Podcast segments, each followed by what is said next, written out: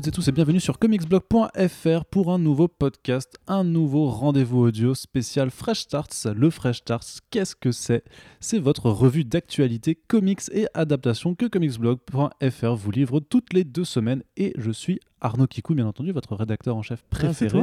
Ah, c'est moi. Putain, je t'imaginais différemment. Eh bien, figure-toi que j'ai changé de visage depuis deux semaines. C'est pour ça que tu ne me reconnais pas. Celui d'avant était pas, était pas mal, mais là, c'est vrai que c'est mieux quand même. C'est un petit peu mieux. Écoute, on fait ce qu'on peut et justement, vous avez entendu Corentin. Bonjour Corentin. Bonjour Arnaud Kikou, comment vas-tu? Ça va très bien, je te remercie. Est-ce que tu es prêt pour parler de comics? Parce qu'on a pas mal d'actualités qui est tombée depuis la dernière fois que nous avons enregistré une émission Fresh Start, figure-toi. Oui, c'est vrai ça, disons. Alors, on va commencer tout de suite à. je suis pas prêt là. T'es pas prêt Je suis pas prêt, attends. Alors, dis-moi quand t'es prêt. Je suis prêt là Là. je suis prêt là Ouais, c'est bon, je suis prêt. T'es prêt Ouais, je suis prêt. Alors on va Ouais, commencer, on va commencer tout de suite avec de l'actualité française. hein. Qu'est-ce qui se passe en France dans, dans le domaine des comics? Eh bien, figurez-vous, Des trucs. des... il, y a- il se passe des choses mine de rien. Même si le comics n'est pas la culture dominante en France, puisque euh, le dernier Marc Lévy est sorti, bien entendu. Alors on voulait vous faire un podcast spécial là-dessus, on s'est dit que finalement euh, on ne le ferait pas. Voilà. C'est voilà, les- les coulisses de la rédaction. Un jour, on fera un podcast sur le euh, garde républicain. Euh, oui, et on pourrait, c'est vrai qu'on pourrait le faire euh, effectivement. Mais d'abord, on va vous parler donc des premiers invités pour la Comic Con Paris 2019 qui ont été annoncés euh, ces dernières semaines. Alors bien entendu, c'est que le début des annonces. hein. Il faut s'attendre à ce qu'il y en ait beaucoup plus, puisqu'il y a Comic Con Paris qui aura ses propres invités, on vous le rappelle, mais également tous les éditeurs qui seront présents ramèneront leurs propres artistes et auteurs et autrices. Et euh, il y aura également donc une artiste allée qui est, euh, qui est gérée par Comicverse, qui devra aussi, qui, a- qui a d'ailleurs ouvert ses inscriptions là il y a quelques temps. Donc si vous êtes artiste euh, plus ou moins amateur, semi-professionnel, vous pouvez envoyer vos candidatures en ce moment même. Et donc qui sont les deux premiers invités de Comic Con Paris euh, 2019 Corentin, je te pose la question et tu vas me répondre puisque tu le sais. Eh oui, oui, bah, C'est effectivement. C'est- dingue, gros noms, hein, deux Ah, gros noms, je peux pas te répondre. C'est alors on a Roy Thomas. Oui, Donc Roy Thomas, euh, est-il besoin de le présenter? Et un petit peu, un petit peu, un petit peu, mais d'abord voilà, le deuxième c'est Eric Remender. Eric Remender, donc voilà, donc euh, ce que tu deux disais, géants. c'était euh, deux géants de, de l'industrie des comics d'hier et d'aujourd'hui. petit Tout à peu. fait. Bah, un qui tire plus sur l'indé aujourd'hui, en plus, du coup, c'est bien parce que tu as un peu la partie historique avec Roy Thomas. Donc, euh, bon, Roy Thomas, effectivement, c'est Marvel hein, pour la plupart de sa, enfin, la plus grande partie de sa carrière. Créateur des comics Conan. Oui, euh, oui, des comics Conan, c'est vrai, et inventeur, enfin réinventeur de Red Sonja. Euh, bon après, bon, euh, est-ce que vraiment Conan ça a autant d'importance que son travail chez Marvel? Je sais pas parce que Oh, ça a beaucoup d'importance quand même encore aujourd'hui. Hein. C'est-à-dire, s'il n'y avait pas eu ces comics, il n'y aurait, pas- il y aurait pas la relance de Conan, euh, je veux dire, chez Marvel en ce moment même. oui c'est vrai ça dis donc. Mais Non, du non. coup oui bon bah, pour ceux qui savent pas effectivement Thomas c'est le mec qui a récupéré la, la- la gestion de Marvel en fait après le départ de Stan Lee dans les années 60 puisque Stan Lee en qui a été donc euh, éditeur en chef pendant quelques années après euh, s'est vite désintéressé de ça pour devenir un gestionnaire de franchise un créateur à temps partiel en freelance on va dire. Et du coup bah, c'est Thomas qui a un peu euh, bah, accompagné toute la mouvance Silver Age de la maison des idées euh, ses créations sont très très nombreuses évidemment, donc je- ça dépend un petit peu sous quel angle ils vont le faire. Euh, Comme pour toi tu parles de Conan, effectivement il y a ça. hein, Non, non, ça, c'était juste pour, en, en premier lieu, mais effectivement, enfin, il y, a- y un an clair euh, qui sera bah, la, la création de, de Carol Danvers, par exemple, même si c'est Mhm. pas euh, lui qui a pensé le personnage en tant que Captain Marvel au- aujourd'hui, hein, bien entendu, mais quand même, il faut, faut dire que si s'il n'avait pas été là, bah, il n'y aurait pas cette Captain Marvel a priori à, à- à l'heure actuelle. Il a créé également Wolverine, ouais, ouais. même Et, si c'est euh, pas lui qui lui a, for- oui. qui a forgé le caractère tel qu'on le connaît aujourd'hui, mais c'est quand même lui qui a pensé la première fois ouais, à bien sûr, il y a. Ultron aussi, euh, il y a Morbius. euh, bon, effectivement, c'est pas forcément les trucs les plus importants. Non, mais, quand tu regardes la liste des personnages créés par Roy Thomas, ah, c'est ce oui, fat. Il y en a une- au moins une cinquantaine, je aussi, crois. hein. euh, Ouais. Iron Fist. Voilà, on peut quand même le remercier pour ça. En cas, moi j'aime beaucoup ces deux personnages-là. Ghost Rider, on va, on va en parler bientôt d'ailleurs, c'est fou, l'actualité se, se converge. Euh, plein, plein, plein de personnages, mais surtout, voilà, il a vraiment eu une main créative dans tout, euh, toute la relance des comics de super-héros dans les années 60-70, et euh, quelque part, c'est un peu aussi lui qui a mis le pied à l'étrier de plein de grands créateurs comme Steven Englehart, comme, qui a travaillé avec Ditko à l'époque aussi sur Strange et compagnie. Qui a vécu les années, les années weed, etc. de, de Marvel, les années psychédéliques, les années de guerre, qui a vraiment accompagné bah, la création de toute une série de, de héros, tout un tas de grands runs, qui a un peu façonné l'esprit Marvel à sa façon. Euh, c'est énorme de l'avoir en France, c'est vraiment un géant pour le coup, surtout maintenant que Stanley et Ditko sont malheureusement disparus. Sont disparus, oui, sont disparus.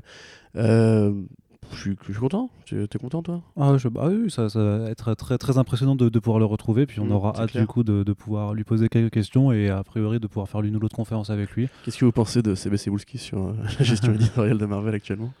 Ah, Euh, I love it. It's amazing. Et donc Euh, le deuxième nom, un Rick Remender, donc là aussi un énorme nom de, de l'industrie actuelle, surtout euh, notamment pour euh, tous les travaux. Alors c'est aussi quelqu'un qui a commencé chez Marvel, bien entendu, mais nous on aura forcément un intérêt plus particulier à l'heure actuelle de, de le retrouver, euh, enfin de le rencontrer pour parler de, de l'indé. Mais oui, effectivement, on peut faire un peu un, un récapitulatif de ses productions chez Marvel quand même. Ah, chez Marvel? Ouais, bah, chez... Oui, chez Marvel, moi je retiens surtout son Venom. c'est lui qui a fait Agent Euh, Venom, c'est Captain ça? America, oui, tout Ouais. à fait, effectivement. Donc c'est c'est à lui qu'on doit un peu le, le meilleur passage sur Venom après Donny Cates, ou avant Donny Cates, ça dépend de vos goûts. Euh, Captain America, évidemment, le fameux volume euh, où, Captain America couche avec la fille de Arnim Zola, euh, et où il est castaway in Dimension Z, un très bon arc euh, dessiné par euh, ce gros tâcheron de John Romita. Mais c'est pas grave. Euh, C'est pas très sympa de dire ça. de John non, Romita. mais j'adore cet arc pourtant, mais il est pas beau à regarder. Mais Ouais. j'adore cet arc quand même. Euh, et puis c'est aussi lui du coup qui a fait la transition entre euh, Captain America et Sam Wilson. Après, euh, ce serait un peu réducteur de, de parler que de son travail chez Marvel, non, évidemment. bien hein, sûr que non. puisque Rick Remender c'est aussi l'un des principaux architectes de la relance de Image Comics. Euh, pas éditorialement, attention, je parle bien au niveau qualitatif. À l'époque de la fameuse suite des cerveaux euh, qui a suivi un peu Saga et le succès de Walking Dead, Remender s'est installé chez Image pour euh, les travaux qu'on connaît, Black Science qui s'arrête cette année, euh, Deadly Class qui s'arrête voilà, cette année qui aussi. est adapté en série, on vous en a déjà parlé, il y a un podcast dessus si vous l'avez raté. Euh, Et dont, et dont Rick Remender s'occupe hein, de la série, il tout travaille à dessus fait, oui, aussi. oui, il est co-showrunner, effectivement. il- Pour ceux qui disent que c'est mal écrit ou que ça ressemble pas aux comics, euh, bah, peut-être lui en parler, je sais pas. Euh, Tokyo Ghost avec euh, Sean Sean Murphy. Murphy. Euh, L'eau, donc je l'ai dit. Qu'est-ce qu'il y a eu récemment Le truc avec les, drive, les, les, les- les truckers, là, de course. Death or Glory avec Death or Bengal. Glory, tout à fait. Euh, Enfin, un mec, il fait une usine à chef-d'œuvre. Seven- euh, Seven to Eternity. avec Jean Pagnard, ouais. Euh, voilà, c'est tout simplement l'un des plus grands, euh, si pas le plus grand scénariste de comics à l'heure actuelle, avec euh, enfin la fameuse tétralogie sainte, euh, Brubaker, Vaughan et Jeff Lemire et lui. Donc, euh, enfin, c'est énorme. C'est vraiment, euh, pour le coup, j'ai pas envie de dire que ce serait que c'est mieux que Frank Miller, puisque évidemment, tu peux pas faire mieux que Frank Miller. Mais euh, c'est quand même assez huge d'avoir justement ce, ce panel-là. Et puis ça fait, ça donne l'occasion du coup de, pour Urban de mettre en avant la, la belle ligne qu'ils ont fait pour Rick Remender, parce qu'il y a vraiment quasiment tous ces travaux qui ont été Mm. apportés en France, de belle façon, trouvées. Genre. Ouais. Ça permet aussi du coup bah, de mettre un petit peu le point euh, sur euh, Black Science qui s'arrête encore une fois cette année, l'arrivée de Deadly Class. Donc c'est vraiment, on a vraiment le passé et le présent. D'un côté le passé très mainstream du coup de Marvel et euh, toute une époque symbolisée par euh, le bon Thomas, voilà, roi Thomas. Euh, et euh, Richard euh, Remender qui euh, du coup bah, nous rappelle aussi que le présent c'est quand même pas si mal. Moi je trouve ça assez, c'est un peu alpha et oméga quoi, c'est un peu cliché de dire ça. Bon, Non, Évidemment, évidemment, on espère surtout que ce sera une occasion de pouvoir vraiment mettre en avant les, les comics indés Ouais. qui, quand même, malgré tout le succès critique qu'ils peuvent avoir, il n'y a pas encore le succès public forcément autour. Oui, c'est bah, clair, évidemment. Bah, après, les adaptations vont aider. Je sais qu'on avait vu que Remender parlait d'une adaptation possible de Tokyo Ghost. Euh, Il y a un fameux projet de, série Black Science qui traîne dans, dans le carton d'un bureau, quelque part à Hollywood, sous une pile de factures impayées. Euh, mais du coup, ouais, enfin, en plus, ça, ouais, c'est vraiment ça, c'est genre le mainstream et euh, Image Comics. Donc, euh, vraiment, bah, les deux trucs qui sont, euh, qui sont constitutifs de la culture comics, j'ai envie de dire. Euh, on pourrait regretter que, encore pour la énième année consécutive, euh, Comic Con n'ait pas invité de femmes. et de Non, mais attends, attends, c'est que les deux premiers invités. Il y en Oui, aura bien sûr, bien sûr. hein, euh, doucement, doucement. Mais euh, du coup, bah, content. Content, oui. content. Content. Et donc il y a une troisième annonce hein, qui a été faite, donc qui n'est pas, qui vient pas de, de l'orga de Comic Con, mais qui est d'un éditeur qui sera présent. Donc Urban Comics a confirmé euh, par la même Urban Comics. Urban Ouais, tu, tu vois ce que c'est ou pas C'est une petite boîte, ça, non C'est une petite boîte qui édite euh, les comics de DC. tu sais, Ah oui, euh, ou tu sais, DC, on s'en petit- petit enfin, éditeur américain, à part Batman. hein. Ouais, c'est vrai. Bah, justement, et justement, on va rester sur du Batman, hein, puisque leur premier invité, par là même, ils ont confirmé leur, leur- leur- le renouvellement de leur présence suite à leur, leur première édition de l'année dernière. Donc c'est Libermero. Et Libermero, c'est pas du Libermero. tout, c'est pas du tout une surprise, hein, puisqu'ils nous avaient annoncé que Batman Damned, euh, le premier chapitre serait dispo à leur FCBD. Donc en fait, ils ont un peu fait le même modus operandi que l'année dernière, c'est-à-dire on fait le premier chapitre de euh, Batman White Knight de Sean Murphy pour faire venir Sean Murphy après la Comic Con Paris. En fait, ce qui s'est passé, c'est que Sean Murphy finalement euh, n'était pas là, mais il, était prévu, mais il a, dû annuler au final. Mais là, du coup, quand ils avaient annoncé Batman Dam dans, en FCBD, je immédiatement, je m'étais dit, il y a soit Libermero, soit Brian Azzarello qui va être là à Comic Con Paris parce que l'album va sortir dans, les mêmes eaux. Et donc, on a eu la confirmation par le FCBD justement où, donc, sur la dernière page, il y avait une petite, un petit encart publicitaire en disant, bah, si vous voulez lire la suite et vous la faire dédicacer, ben, ça tombe bien parce que Libermero sera là. Lee qui était d'ailleurs de passage à Paris euh, pour le FCBD euh, cette année. Et donc bah, ça, ça fait aussi plaisir parce que c'est un artiste que nous on a déjà rencontré. hein, euh, à l'époque, euh, il était sur Suiciders. Expo de 2014, je crois. 2016 non 2016, c'est vrai? Ouais, je crois que c'était la dernière Ah, merde, hein. Ça paraît beaucoup plus vieux, bizarrement. Ouais, non. Le, le temps a passé. mais moi, je l'ai vu. de- Il était aussi à demi- en 2014 en fait. Ah, mais c'est pour ça. C'était une de mes premières interviews, je me rappelle. Mais il vit- en Italie, non? En Espagne je ne sais pas où est-ce qu'il vit. Je ne sais pas. Parce que c'est vraiment un ricain en plus, ce mec, c'est incroyable. Même quand il marche, on dirait un cowboy. euh.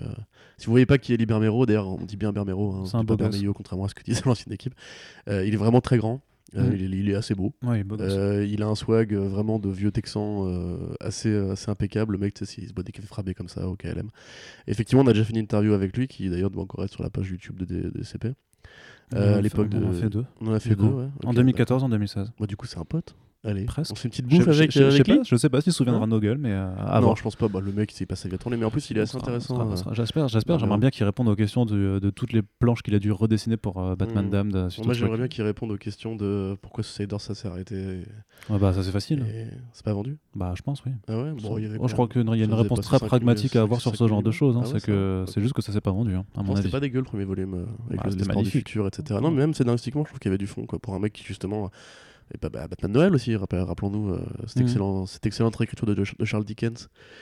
Euh, ouais, c'est un mec talentueux, c'est effectivement très dans la ligne urbaine en plus, les, les jeunes talents prometteurs avec un style bien affirmé qui fait aussi proto-européen pour ceux qui aiment bien la BD pour adultes en Europe. Euh, Barmero, moi je l'aime bien, je suis content, tout le monde est content. Voilà. Voilà. Donc pour l'instant, voilà. la fin c'est- de mes interventions. J'étais à cheval, je veux dire, je suis content en fait à chaque intervention. Ouais, parle bien, ça va nous changer de t'entendre dire que tu es content, Corentin. Figure-toi. Euh, parce qu'on parle pas assez des sujets qui me rendent content. Ah oui, mais, parce qu'il n'y a pas souvent des sujets qui te rendent content non plus, peut-être. Je ne sais Ah, pas. peut-être que c'est ça. On va demander à l'actualité de. Je ne sais pas. On va demander à l'actualité de se forger selon tes propres attentes. Ah bah voilà, putain, depuis le temps que je te le disais. Ah Rien. mais- je- J'irai brûler un, un cierge ce soir pour qu'elle se fasse comme cela. Et du coup, on continue un peu sur le terrain de la VF avec un éditeur, un petit éditeur dont on vous parle assez souvent puisqu'ils ont annoncé leur nouveau projet, c'est Comics Initiative. Oui. Donc Comics Initiative que, dont on vous a parlé parce qu'ils ont édité en France euh, les Women's Comics, Kirby euh, Enemy. le Kirby Enemy, ils avaient commencé par Kirby Enemy. Euh, il a, ils ont édité des inédits de, de Warren Ellis. En tout cas, ils ont fait. Ils ont édité, ils ont lancé le projet. enfin, ils, ont laissé- ils sont en train, ça, ça, Ouais, ça, réussit. train, ouais. Ça réussit. Oui, bien sûr, non, ça a été financé à hauteur de 175%, je crois, un truc comme ça, ouais. 158, je sais plus. bref. Donc, Et- Apara et Bad World, un duo de- d'inédits de, Warren Ellis de la, de période. euh, de la période quoi d'ailleurs? Je- Euh, Avatar. Avatar, merci, Avatar Press, oui, tout à fait.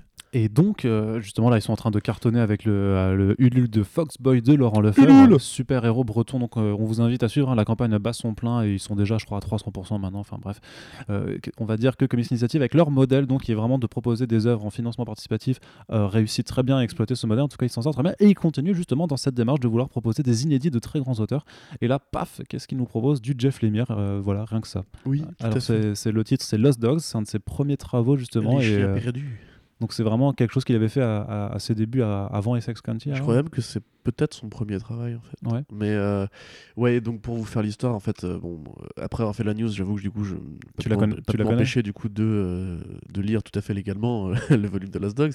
Faut, faut pas le dire ça. Euh, faut pas le dire, non, c'est vrai, excusez-moi. Non, non, j'ai vraiment. C'est tout à fait illégal. Euh, du coup, effectivement, il explique dans la préface lui-même que euh, donc, Jeff Lemire, qui au départ est un, un diplômé d'école de cinéma, euh, qui avait un peu redécouvert les comics en, grâce aux, enfin, aux comics un peu alternatifs des années 90, de la fin des années 90, notamment Paul Pope. D'ailleurs, on voit un peu, je pense, une proximité dans son trait, celui de Paul Pope, euh, à terme.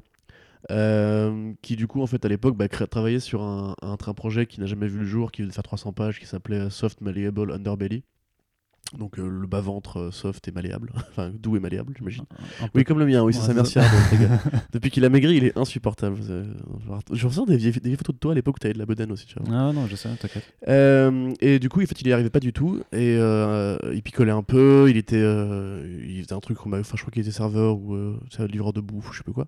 Et en fait, un jour, il a découvert les travaux de Scott, de Scott McCloud, que j'avais appelé Fox McCloud dans un ancien podcast. Je m'en excuse auprès de Monsieur McCloud. Euh, Understanding Comics, le fameux chef-d'œuvre euh, pour comprendre la bande dessinée.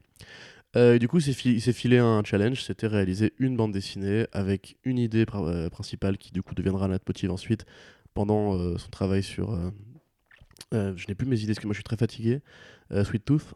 Oui. Euh, qui donc en fait est le rapport d'un héros à son père, le rapport de la, à la famille, à l'enfance, et au côté un peu doux amer de la vie, quoi. Euh, Des choses qu'on ça- retrouve assez souvent dans ces œuvres. hein. Tout à fait. Ça a tu, donné. tu- tu- tu me dis ça, moi je pense Royal City immédiatement, bien sûr. par exemple. toute façon, voilà, en fait à l'époque, il disait qu'il savait pas quel genre de récit il voulait faire, et c'est vraiment Lost Dogs qu'il a, euh, qu'il a débloqué. C'est le truc où il a dit, écoute, je vais faire comme ça, et ça a marché.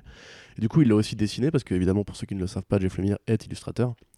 Et euh, il avait fait en fait euh, financer ça par Xeric, qui est donc une, euh, un fonds de soutien aux jeunes auteurs monté par Peter Laird, le créateur des Tortues Ninja. Ouais. C'était en 2005, du coup, mais ce travail-là qui effectivement est un dessin assez, euh, enfin on sent que c'est un travail de jeunesse, quoi, un travail de jeunesse, pardon, c'est vraiment très particulier au niveau du style. Euh, a tout de même du coup réussi à trouver son public. Il a vendu, je crois, 1000 exemplaires, hein, ce qui est pas, du tout dégueu pour un mec qui se lance et qui a pas du tout de nom à l'époque. Et effectivement, euh, bah, dans tout ce qu'il y a d'inédit de Jeff Lemire, et même moi j'avoue, je pensais pas qu'il y en avait euh, que ce travail-là existait en fait. C'était resté jusqu'à présent impublié, à part dans une édition de trade en 2011 aux États-Unis. Donc a priori, c'est celle-là qu'ils vont rapporter, hein, j'imagine. Euh, du coup, bah oui, pour vous la faire courte, euh, c'est un père de famille avec un magnifique euh, suite à rayures rouges et blanches qui va se retrouver séparé de sa famille après avoir été agressé par une bande de, de truands dans une sorte de monde vaguement burtonien, un peu à la Frankenweenie, euh, ou plutôt même, enfin un peu comme le, le Batman de Tim Burton 2, enfin Batman Returns. Euh, c'est vraiment cette espèce d'esthétique très, très gothique, très noire. Il y a vraiment que deux couleurs dans, dans le truc, c'est le, le- le rouge et le noir, et le blanc des, des- des fonds, tu vois. Non, parce que le rouge et le noir, c'est Stendhal du Oui, coup. tout à fait. Oh, excellent. Merci Julien Sorel. Mais euh, du coup, voilà. Du coup, euh, c'est effectivement assez, assez puissant, c'est bien écrit, c'est bien dessiné. Si on aime justement ce genre de style, c'est vraiment très particulier. hein. Ça fait vraiment qu'un lettre croquis et tout. Euh, J'ai envie de dire que du Jeff Lemire en VF, c'est toujours une bonne chose. Et comme tu te parlais effectivement du modèle de Comics Initiative, qui est donc d'aller chercher l'argent directement chez les passionnés. Ce qui évite du coup le problème dont on parlait tout à l'heure avec Suicide- avec Suicider, c'est le fait que tu as beaucoup de travaux en indé et beaucoup d'éditeurs qui n'osent plus se lancer là-dedans parce que bah, l'indé, malheureusement, en France, c'est compliqué. Mhm. Donc du coup, en fait, plutôt que de prendre le pari que les gens vont peut-être ou pas réagir à un tirage euh, à tant d'exemplaires, etc., les Comics Initiative va directement chercher l'argent euh, auprès des gens. Et moi, je trouve ça vraiment intelligent, puisque euh, on pourrait se poser la question de genre, mais du coup, ils dégagent vraiment 0,0 centime, etc., etc., etc. Et en fait, on sent vraiment le... On sent les passionnés, quoi. On Ouais. sent les mecs qui... Enfin, je veux dire, Bad World de euh, Warren Ellis, j'en avais parlé dans un podcast, c'est vraiment... euh, personne ne l'a ramené. C'est trop iconoclaste, c'est trop taré, c'est trop impossible à vendre. Tu peux pas, tu peux même pas brander ça, tu vois. Tu peux pas dire par le temps de ça n'a rien à voir, tu vois. Ouais. Et là, c'est pareil, Lost Dogs, il faut vraiment être un baiser de Jeff Lemire pour euh, justement aller chercher un truc aussi lointain et aussi euh, particulier. Du coup, on est super content, on espère que. euh, tu vois, encore une fois, je suis content, tu vois, c'est fou. Oh, qu'est-ce qui m'arrive Bah. La vie, c'est de la merde, ça, non ça me fait en fait. plaisir, ça me fait plaisir. Euh, du coup, on, va, on espère évidemment que la campagne de financement euh, réussira. Je me fais pas trop d'inquiétude pour le coup. C'est vraiment en plus pas aussi euh, épais comme volume que pour Women's Comics ou pour Bad World et Apparat. Du coup, bah euh, voilà, si quand ça sortira, on vous fera évidemment le relais. N'hésitez pas à participer. On sait qu'il y a beaucoup de fans de Jeff Lemire sur le site. Euh, on vous comprend, vous êtes des gens bien. Et euh, voilà. Voilà, donc euh, la date de, de lancement de la campagne n'a pas encore été annoncée, mais euh, il y a déjà une page, euh, une, une pré-page sur Ulule euh, en disant que ça, ça va se lancer bientôt, donc on imagine que ça, ça se fera d'ici soit le mois de juin, soit, euh, soit, le, soit un petit peu plus tard dans l'été. On vous rappelle hein, par ailleurs que le mois de juin, ce sera aussi synonyme de la lancement de campagne euh, de crowdfunding de nous, en fait, de, de notre Oui, structure vrai, de. Arts, hein, puisque on vous a déjà fait un podcast spécial pour vous teaser la chose. On a fait quelques soirées sur Paris pour euh, expliquer aux Mhm. lecteurs qui. Merci à qui- ceux qui sont déplacés Ouais, d'ailleurs, voilà, qui- des gens très sympathiques. voilà, donc euh, on remercie effectivement ceux qui sont déplacés parce qu'on a déjà pu vous en parler, mais le mois de juin sera une campagne de crowdfunding pour Arts. Ouais, et Afin- l'un l'un des rewards de cette campagne, ce sera de rendre la saison 8 de Game of Thrones euh, hors du canon. Non, du Voilà. coup, c'est pas. Non, ça c'est si, pas si, vrai. parce que en fait, t'avais un mec qui avait fait une levée de fonds pour faire retirer Star Wars 8 du canon Ouais, tu oui, je vois, sais, en- ouais. au Texas. Il avait Ouais. levé un truc comme un million, il s'est barré avec la thune. Du coup, il faut qu'on fasse pareil. Ah oui, d'accord. Ah, c'est pour ça. Non, mais du coup, vraiment, hors du canon, hein, Voilà, vraiment. Vous complètement. pas de l'épisode 5 Bah voilà. Là, complètement. ça. Non, mais du coup, voilà, ça permettra de refondre l'entièreté euh, des sites à la fois d'un point de vue extérieur et euh, à l'intérieur Et également. intérieur aussi. Il y aura des nouvelles fonctionnalités pour développer l'aspect communautaire de, coupe de cheveux pour Arnaud de Kikou. Comics Blog, une nouvelle coupe de cheveux, effectivement. J'ai eu une idée. Pour la prochaine, euh, la prochaine soirée, on fait une soirée à thème avec les pitchs. Yes, Tu vois, genre chaque lecteur amène un paquet de pitchs. ouais, On te les fait goûter, on voit lesquels tu préfères. d'accord. Et après, tu notes les pitchs Ok. de 1 à 10. Mais écoute, je- mais par ça contre, euh, j'ai perdu du poids. donc, Oui, euh, c'est vrai. Bah, je le ferai, de- moi, si tu Voilà. Ce serait bien. Enfin bref, on vous en rappellera, euh, on vous en reparlera dans les détails et avec euh, beaucoup plus de sérieux, hein, puisque bien entendu, on va vraiment vous présenter ça de façon très carrée, de façon très concise, en même temps avec les contreparties, parce que croyez-moi, vous n'êtes pas prêts. Il y a quelques très jolies choses qui se préparent et on vous en reparle donc très bientôt, puisque le mois de juin, bah, c'est, ça arrive demain. Et on va continuer avec un petit peu de VF encore, puisque là, on s'est dit qu'on allait vous faire un peu. euh, euh, on continue à vous parler de la VF avec une bonne nouvelle. Euh, alors, alors, je, je sais pas si tu l'as vu parce que je sais pas si tu l'as vu passer sur Comics parce que tu ne lis pas toutes les news euh, parfois. Non, C'est j'en fais Bien- euh, de mon tiers. Eh bien, donc, figure-toi qu'après les nouvelles aventures de Sabrina, donc le Chilling Adventures of Sabrina. non Ah, tu Ah vois. là Donc là. euh, Glénat va poursuivre des publications de travaux Archie Oui. Horror avec la venue annoncée en 2020 euh, de Afterlife with Ah Archie. si, je l'ai vu, je crois même que j'ai fait le tweet de, de CB. Ah, je pensais que tu ne l'avais pas vu, Ah, donc si, je, je bah, pensais aller voir ta. ta- J'ai dansé. Bah oui, tu m'étonnes. Parce que ça, ça fait. bandé, je... Ça non, fait, ça fait depuis l'année dernière, en fait, depuis qu'on sait que les travaux Archie arrivent chez, euh, chez Glénat dans leur collection de la Guine, Ouais. euh, que, que tu demandais Afterlife with Archie, donc de Roberto Aguirre Sacasa et euh, Francesco Francesco Francavilla. Francavilla, Donc voilà, donc une reprise euh, sur le thème euh, horrifique de, de l'univers Archie avec une invasion de zombies, ouais, voilà, pas- vraiment. Sans fioriture. Très Romero-esque. euh, C'est complètement du Romero. hein. Ouais. Tu veux, que j'en parle Un petit peu. Ok. Eh ben écoutez, euh, c'est pas compliqué, un peu d'histoire. Donc pour ceux qui ne voient vraiment Archie Comics qu'à travers la série Riverdale, j'imagine que c'est le cas pour beaucoup de gens. Faut vraiment s'imaginer une sorte de. si vous avez lu quand vous étiez petit, les genre, trucs genre les- les- le journal de Picsou, Super Picsou géant, journal de Mickey, etc. Vous savez des planches, enfin des, des planches avec un gag où Donald va faire une connerie, etc.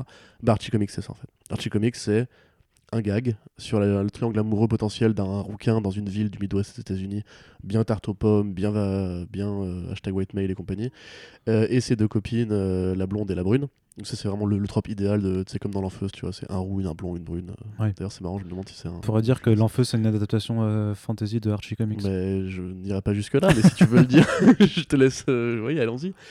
Mais du coup, ouais, ouais, enfin, et ça va être ça pendant très très très très long- très très très très longtemps. Il y a eu très peu de relance euh, de cet esprit-là, ça a jamais Parce vraiment que- été modernisé. Ouais, sauf que ça date des années 50-60. hein, C'est ça. euh, c'est vraiment l'Amérique propre sur elle, euh, Ah oui, un peu fanta- Ah non, fantasmée. c'est hein. Vraiment, oui, oui, c'est l'Amérique de l'âge d'or. C'est Mm. l'Amérique qui fait toujours beau, tout va toujours Qui, a- qui bien. avait, qui avait peur des communistes. Ouais, un, ouais, petit peu, ouais, c'est hein. très propagandiste, euh, Mm. c'est très McCarthyiste, on va dire. Voilà. Mais c'est pas politique, du... enfin c'est politique, tout est politique, donc il y a- il y, a une lecture politique de Archie à faire. Mais c'est vraiment en fait plus, euh, oui, les bonnes valeurs. Bon enfant, voilà. C'est comme Tintin, tu vois, Ouais. c'est- les bonnes valeurs d'une époque euh, qui n'évolue pas en fait, qui reste figée tout le temps dans un, un temps présent où on va aller manger des burgers chez Pops, on va aller au cinéma au bijoux pour regarder des années classiques des années 50 et compagnie. Sauf que ça a changé. Et voilà, et en fait un jour ça a changé puisqu'on avait Roberto Aguirre Sacasa qui est donc un dramaturge de New York euh, qui un jour en fait a été dra- drafté par Marvel qui cherchait en fait à ramener euh, des jeunes talents de la, du théâtre et de l'écriture euh, plus générale que seulement les scénaristes de comics qui du coup est arrivé chez Marvel, a fait quelques travaux et un jour il a eu vent, il a eu vent d'une vague d'embauche chez Archie Comics. Et étant aussi un gros fan de cinéma d'horreur, et notamment de cinéma d'horreur rétro, des drive-in et compagnie, il est arrivé donc chez Archie avec ce projet en poche de Afterlife with Archie, donc qui est comme tu dis une relecture euh, zombiesque de, de mythologie Archie, Euh, qui ne fait d'ailleurs aucune concession euh, au, au style original, c'est vraiment du Archie. C'est vraiment le triangle amoureux, c'est vraiment. euh, ça assume toute la mythologie d'avant, c'est pas un truc euh, justement comme Riverdale qui va changer le caractère des personnages pour s'adapter à un autre style de récit, c'est vraiment du Archie, mais confronté à des zombies et avec évidemment un, espace moins candide, moins naïf euh, et moins bon enfant, parce que là il y a vraiment des morts, c'est très puissant, c'est très bien écrit. C'est vraiment un hommage à Dawn of the Dead et à La Nuit des Morts Vivants, euh, les deux les deux meilleurs Romero, je pense. Euh, et c'est vraiment super bien dessiné.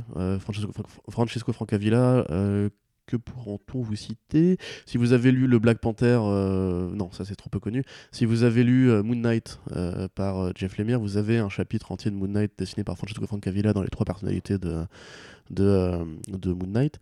Euh, c'est celle qui est chauffeur de taxi et qui vit dans un polar, etc. c'est Ouais, ouais, vraiment un mec qui a un style très rétro, qui ressemble beaucoup à des affiches de vieux films d'horreur, Mm. euh, qui a un style, ouais, on pourrait dire, c'est un peu du mignola, mais en même temps c'est un peu du, ouais, de, parce de la il vieille travaille beaucoup sur les aplats, sur les, le clair-obscur. Mm, mm. les contours, ça a l'air simpliste vu de l'extérieur.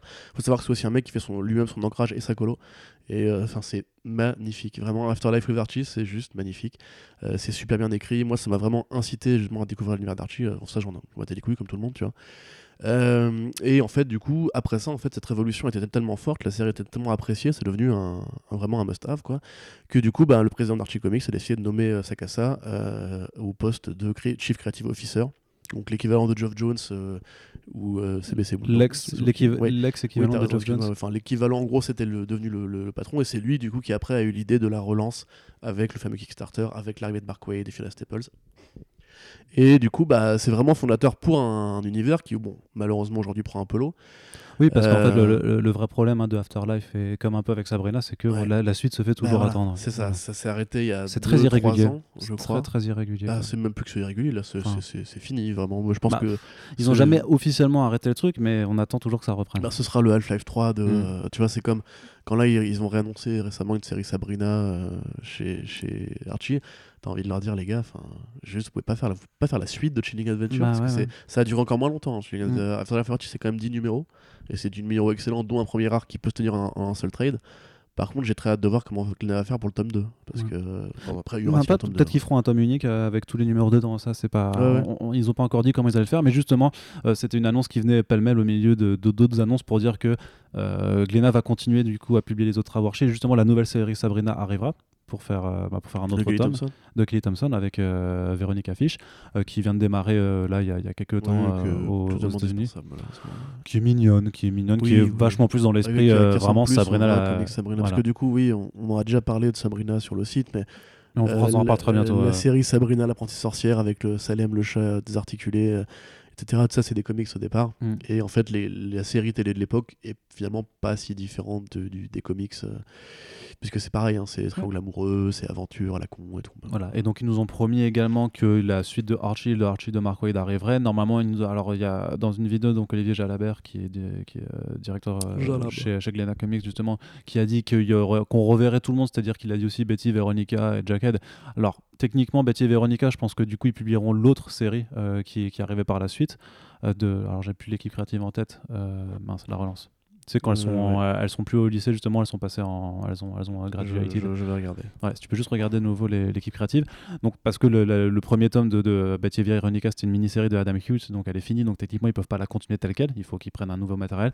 Et alors, a priori, Jughead devrait continuer. C'est la, la série avec euh, Eric Anderson au, au dessin, euh, notamment. Et je me rappelle plus non plus du, du scénariste euh, qui. Voilà, enfin, voilà. Donc, c'est a priori, ça continue. faut savoir aussi qu'il y a quand même un changement, un, un changement à prévoir. C'est dans, dans, dans le format, puisque vous, comme vous le saviez si vous les avez, si vous les aviez achetés, les tomes de login, en fait, vu que c'était quand même une collection qui devait se démarquer pour appeler vers un public young adult. En fait, ils avaient proposé des formats, des grands formats, mais en, en souple, en, en broché, et qui du coup n'étaient pas ultra chers. C'était 12,50€. Donc, euh, en- franchement, le premier tome de Archie de Mark Waid à 12,50€, c'était, ça faisait quand même pu- pu- plutôt plaisir.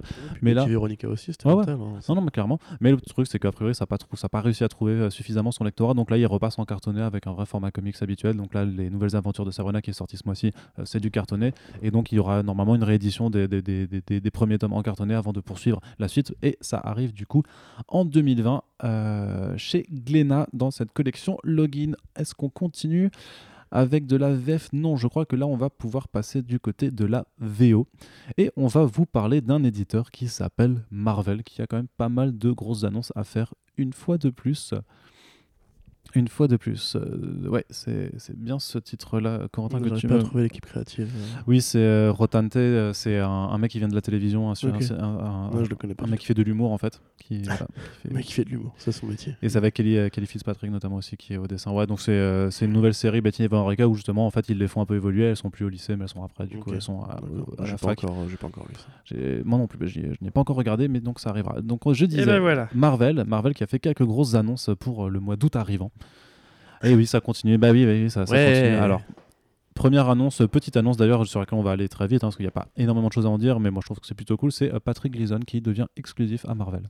Donc Patrick Gleason, pour ceux qui ne le situent pas quand même, c'est un, un- c'est un artiste qui a dessiné pendant de très très longues années chez DC, qu'on a Batman et Robin. alors, ça c'est un des trucs qu'il a fait reconnaître sur le lectorat moderne, mais avant il était sur Green Lantern par oui, exemple. oui, hein. Aquaman aussi. Sur Aquaman, il a fait le Aquaman Sub- l'arc Aquaman Sub Diego notamment, qui est quand même plutôt, euh, plutôt, plutôt bien Plutôt fichu. bien, ouais. Ouais, C'est plutôt- pas très, enfin, c'est pas son meilleur travail au dessin, je pense, mais. Non, mais c'est quand même sympa de le voir dans un univers Ouais, aquatique, de le voir du coup dans l'espace avec, euh, avec les Green Lantern. Puis justement, il a fait la série Batman et Robin avec Pe- Peter J. Tomasi pendant les New 52, qui, qui l'a un peu quand même euh, sacralisé un peu dans, dans- En tout cas, qui a sacralisé sa place chez DC Comics, c'est vraiment, et notamment sa façon qu'il avait de dessiner euh, Damian euh, aussi. Oui, et ben d'ailleurs, il a même récupéré après, la, pendant DCU, la série Robin Son of Batman qu'il écrivait aussi, Ouais. euh, en plus de dessiner. C'était d'ailleurs je pense, l'un de ses meilleurs travaux en dessinateur. Euh, Ouais. Et en scénario, ça, ça tenait pas mal en plus. hein. Ouais, c'est vraiment vraiment le deuxième, enfin le troisième il avait père fait du coup il il avait le, le numéro muet de Batman et Robin qui reste un de ses chefs-d'œuvre. Ouais, Euh, clairement, vraiment. clairement. Mais c'est vraiment, tu sais, genre si Grant Morrison a inventé Batman, ses deux parents, ça reste quand même Thomasy et Gleason pour moi. Ouais, c'est vrai qu'ils ont, ils ont aidé. En tout cas, ça fait, en tout cas, c'est un mec qui a été vraiment formidable. Là, il faisait le, le Young Justice avec Brian Michael Bendis. Il a fait les cinq premiers numéros. Justement, on on- il, il avait mis une petite annonce comme quoi il arrêtait après. On se demandait pourquoi. C'était pour prendre un nouveau projet. Et alors. Les raisons, on n'en sait pas. Il J'ai vu pas mal de gens qui, qui réagissent en disant merde, mais c'est DC qui a fait de la merde, qui a pas réussi à garder Patrick Gleason. Moi, je, enfin, tu vois, je suis pas à vouloir faire des, euh, des procès d'intention, mais j'ai envie de dire que peut-être que le mec, après avoir dessiné 20 ans chez DC, il avait aussi envie de dessiner des personnages Marvel, hein, voilà, tout simplement. S'ils ont fait de la merde, ça fait quand même un moment qu'ils se font de la merde sur lui. Quoi. Je... Ouais, c'est ça. Enfin, Le mec, il fait toute, toute sa carrière chez, chez DC. Donc, ouais, euh, donc euh, je sais pas. Non, je pense que c'est comme Bendis. Mais D'ailleurs, c'est marrant, je pense qu'il travaille avec Bendis, tu vois, que- qui avait quitté Marvel Ils ont une pour discussion DC, sur euh, euh, ouais. qu'est-ce que ça fait de changer de changer. Et du coup, Gleason est rentré à la maison, il a fait putain, mais c'est Bendis con, lui a fait, sais, c'est la, me- c'est la meilleure chose qui me soit arrivée depuis 20 ans de carrière. Tu faire, super bien Brian Michael Yeah, Bendis. tu pareil. je te vois, je vois Bendis là qui me C'est parle. C'est ouais. incroyable. Avec des j'ai- cheveux. J'ai des cheveux c'est Non, mais euh, du coup, c'est cool. Gleason, c'est un mec talentueux. c'est- Surtout qu'il va faire du coup du Spider-Man, a priori. hein. Ouais, alors ça, moi, j'avoue, j'en ai un peu euh, ma claque de Spider-Man en ce moment parce qu'il y a vraiment trop de titres euh, Spider, euh, enfin, arachnéen, quoi. Oui. Mais euh, d'ailleurs, j'avais un, un débat sur. Enfin, un débat. Un mec sur internet qui m'expliquait qu'en fait, le, le multivers, euh, apparemment, avait été décidé par Marvel, qu'en fait, que le multivers arachnéen, c'est un peu ce qui sous-tend tout le reste du multivers euh, chez Marvel, comme une sorte de toile qui tiendrait les réalités entre elles, etc. Non. Et j'étais là, euh, ouais, mais en fait, c'est juste qu'ils ont pas envie de renoncer à ça parce que ça, ça blave là les Ça produits dérivés, bien etc. sûr, quoi. bien sûr. Donc oui, bon, euh, moi après j'attendrais plutôt justement une série Street ou une série d'aventures parce qu'il a vraiment un trait qui se prête à ça. Mais Gleason, oui, de, de nouveaux horizons. C'est cool. En plus, il a un trait tellement coloré qu'il s'épanouirait bien, je pense, sur, du Marvel. Ouais, avec des Voilà. personnages hauts en couleur, donc on attend de voir vraiment Je que, suis ce que ça sera. En tout cas, il fera une histoire. En tout cas, il commencera, il fera une petite histoire sur Amazing Spider-Man 25 et on le verra au programme d'un numéro anniversaire euh, complètement taré qui s'appelle Marvel Comics 1000. Qu'est-ce que c'est? C'est bah, la suite de Marvel Comics 999 qui 99, sort en ouais. juillet, tu Ouais, sais. je lu, les- le, fameux, le fameux Marvel Comics euh, qui ne s'est jamais arrêté on est en de. 94, ouais, franchement. Bon, alors, euh, non, mais l'arc est pas mal, hein, pour le coup. euh. Alors du coup, avant de dégainer la salière, la salière anti-Marvel dont, dont nous avons l'habi- dont on a l'habitude euh, de, de hein, tu l'utilisation. franchement. Euh, voilà, en fait, c'est donc euh, Marvel effectivement qui prépare, un- qui fête ses 80 ans cette année. Donc on l'a vu euh, déjà. Là, on est en mai. Ils on- on- décidé de le fêter avec un gros bonus de fin d'année. Ah non, mais bah, là, tu- t'imagines ce qui c'est ça, ce qui vu ce qu'il y a en août, tu imagines ce que ce sera en décembre. quoi, ça- ça va être, en fait, c'est euh, la fête à Cebulski, là. Ouais. Clairement oui, parce que c'est Bouski a annoncé euh, j'ai une idée pour vendre un alors il fait oh j'ai une idée pour vendre un comics à un million d'exemplaires. Ah, tu vois avec la grosse voix grave de grave tu, dégueu. fais, oh, tu fais aussi très bien CB Cebulski. Ouais mais je je l'aime pas. Dirait un peu d'Andy Dio quand tu fais CB Je te jure, il me revient. Ouais, mais les deux, tu vois, ils sont un peu le même Tu peux essayer l'accent japonais peut-être. Euh, oui, C'est vrai ça marche bien. Alors, qu'est-ce qu'ils ont fait En fait, ils ont commencé à dégainer une palanquée de, de teasers avec juste des noms d'équipes créatives. euh, qui- C'était le même format, donc on savait tous qu'ils seraient réunis, donc avec des noms complètement tarés. hein, euh, Alex Ross, euh, Lord des Miller, Jeff Millet, Jeff Lemire. Ouais, enfin des trucs, euh, le fantasme Ouais. de beaucoup de, de lecteurs. Mais je pense que c'était fait exprès. hein. Et, Et euh, le, le soufflet s'est vite dégonflé puisque du coup. Non, bah, non, le soufflet, ah c'est pas si, dégonflé parce que dégonflé euh, Bleeding Cool avait quand même un peu euh, il a soufflé le soufflet. préannoncé la chose. Effectivement, donc c'est un numéro anniversaire de 80 pages où chacune des, euh, chacune des pages sera illustrée, écrite par une équipe euh, créative différente. Mais t'avoueras quand tu vois passer sur le fil d'actu ou je sais pas quoi, le nom de ces créateurs-là sur du fond bleu avec genre un événement qui se prépare, t'es- t'espères forcément un retour à une mini-série ou un gros événement. euh. Bah, vu le nombre de trucs, je pense que c'était quand même pas possible, tu vois. C'était. euh, Alors, je, je fais juste là, je, je fais un, un, un listing très rapide. euh, attention vos oreilles, mais c'est- je sais pas, ce sera pas exhaustif hein, parce qu'ils en ont Ouais, encore annoncé depuis. Mais voilà, donc on va avoir. Ali Wing qui sera avec Cafu, Carlos, Pacheco, Chris Weston, Christian Ward, Corey Smith, Daniel Acuna, George Perez, Jesus Saiz, Joshua Cassara, Mike Deodato Jr., Ron Garnet, Steve Epting. On a du Alex Ross, Alan Heinberg et Jim Chung, Tinya Ward et Kia Azameya, Brad Meltzer, Charles Soule, Steve McNiven, Chip Respire, Zdarsky, respire. Dan Slott, Marcus Martin, David F. Walker, Donny Cates, Geoff Shaw, Ed Brisson, Rory Fornes, eh, Yves L. Ewing, Jen Bartel, Gay Salmon, David Baldeon, Jerry Duggan, Chris Samney, Greg Pak, Takeshi Miyazawa, donc ça c'est l'équipe de euh, Mech Academy, c'est cool. Jay Michael Straczynski et Ed, Guin- et Ed McGuinness qui, qui reviennent ensemble aussi. Donc voilà, c'est sûr, c'est des noms qui, qui tapotent, mais effectivement, ce sera juste pour faire une petite page, donc c'est pas forcément euh, le truc le plus, euh, le plus sexy. Jason Aaron, Goran Parlov, Jason Latour, Jeff Lubb, Tim Sale qui font aussi une petite page, Joe Hill, euh, le fils de, Stephen King et le créateur de Lock and Key avec Michael Red, Jonathan Hickman et Dustin Weaver, donc les, mecs qui ont fait la- la série Shield. Euh, Catherine et Stuart Immonen qui reviennent ensemble, Kelly Sue DeConnick qui revient faire une page avec euh, David Lopez, Kelly Thompson, Pepe Larraz, Kieron Gillen, Doug, Doug Braithwaite, Kurt Busiek aussi avec Cameron Stewart, Mark White et John Cassaday. Bref, euh, Peter David, Adam Kubert, Patrick Je Gleason, pense donc que on disait. bon. Roy Thomas, puisqu'on en parlait. Non, la non. news aussi. Ouais, je sais, bien sûr, mais euh, les gens aiment bien écouter les podcasts. Roy Thomas avec Rod Rice, du coup, vu qu'on parlait Oh, de. Roy euh, qui fera un petit tour. top. On pourra lui en parler. Il y a même Tabou, euh, le, le mec des. euh, Il y a Bendis? Il y a pas Bendis. Pas Bendis Il y a il il Chelsea Kane Tabou, le mec des Black Eyed Peas. Voilà, merci. L'Indien Ouais. C'est vrai Ouais, c'est vrai, c'est vrai. The Ouais, pourquoi et, bah parce que Il avec écrit des comics, lui non, mais du coup Qu'est-ce le Bah, délire mais tu sais qu'ils ont fait écrire des comics euh, par CM Punk, donc il y, a- y a- y a CM Punk le catcher qui a écrit des comics Oui, et, non, mais euh, oui, CM et- et Punk, c'est un Marvel, passionné et Marvel a quand même une certaine habitude de ramener des gens qui sont pas forcément issus du comics. Je veux dire, euh, techniquement, euh, Tiny Seacott c'est un journaliste à la base, c'est de vraiment, n'importe quoi. Bah, c'est juste pour une page, c'est bon, ça fait 80 plaisir. ans de Marvel, on a ramené un mec de Black, Eyed Peas. C'est un petit kiff, écoute. Et donc voilà, mais alors euh, un numéro anniversaire donc il sera vendu euh, 8 dollars Si, pour. tu veux faire euh, des piges pour Comics Blog, euh, on on- Enfin, je, je crois 8 dollars pour 80 pages ou 10 dollars pour 80 pages, suivant donc le modèle de Action Comics 1000 et Detective Comics 1000. Là où. Faut pas dire ça. Non, mais. C'est original comme idée, c'est inventif. Non, mais autant le fait de ramener tout le monde comme ça dessus, je pense que ça peut être marrant. Enfin, je trouve, je trouve ça sympa. Même si euh, ça risque d'être très. euh, Si, ça faut voir si c'est une histoire par, euh, par page ou si c'est une histoire continue, mais Non, dessinée c'est du ça. coup. Non, non, c'est une histoire continue. Ouais, c'est un cadavre exquis immense, mais. Ouais, un cadavre euh, exquis immense. Avec les Eternity Mask, donc un, un gadget cosmique à la con. On sait pas si c'est un rapport avec Eternity, la, divi- la divinité cosmique, ou pas du tout. Apparemment, c'est Halloween qui a fait le plot. Et après, Oui. chaque personne va juste écrire des dialogues différents et suivre un rythme. euh, Enfin, ils vont s'asseoir à euh, 80, Mark Waid va dire on fait comme ça, écouter, va dire ok, moi je fais là, etc. etc. quoi. Et, Il y avait un, un article très marrant de et Bleeding. Tabou va danser sur la table, voilà, ça va être euh, top. Il y avait un article très marrant de Bleeding Cool là-dessus, où ils avaient fait en fait un peu à la. Ils ils avaient fait un article comme les, les poissons d'avril que je fais, tu sais, où je fais des fausses interviews de, de, de- de personnalités. Ouais, c'est ça. Et, euh, et en fait, il Oui, disait, en fait, il faisait la même chose avec Sylvie Sebulski en disant en fait que euh, Alewing va prendre le contrôle de Marvel. Grosso modo, il disait oui, euh, on, on regardait nos publications, et on trouve qu'Alewing il écrit pas cette comics. Du coup, on a décidé de, de faire euh, tous nos comics écrits par Alewing parce que pour que les petits enfants qui lisent Bah des voilà. ma- voilà, pour que les, pour que les enfants qui lisent des comics Marvel puissent se dire ah moi aussi j'ai envie d'être Alewing et du coup bah voilà c'est Ouais, ça ce qu'on va pas être très cher, mecs. Bah non, mais en tout cas il est euh, il a l'air Non, talentueux, non, euh, pas trop, non. efficace. Oui, ce voilà, qu'il fait. c'est ça. Alewing, je- bah, c'est celui qui fait Immortal Hulk. hein, Bah, j'aime pas. c'est vrai que toi t'aimes pas. Alors que pourtant c'est plutôt pas mal. Enfin, bah, moi je trouve que c'est plutôt pas mal.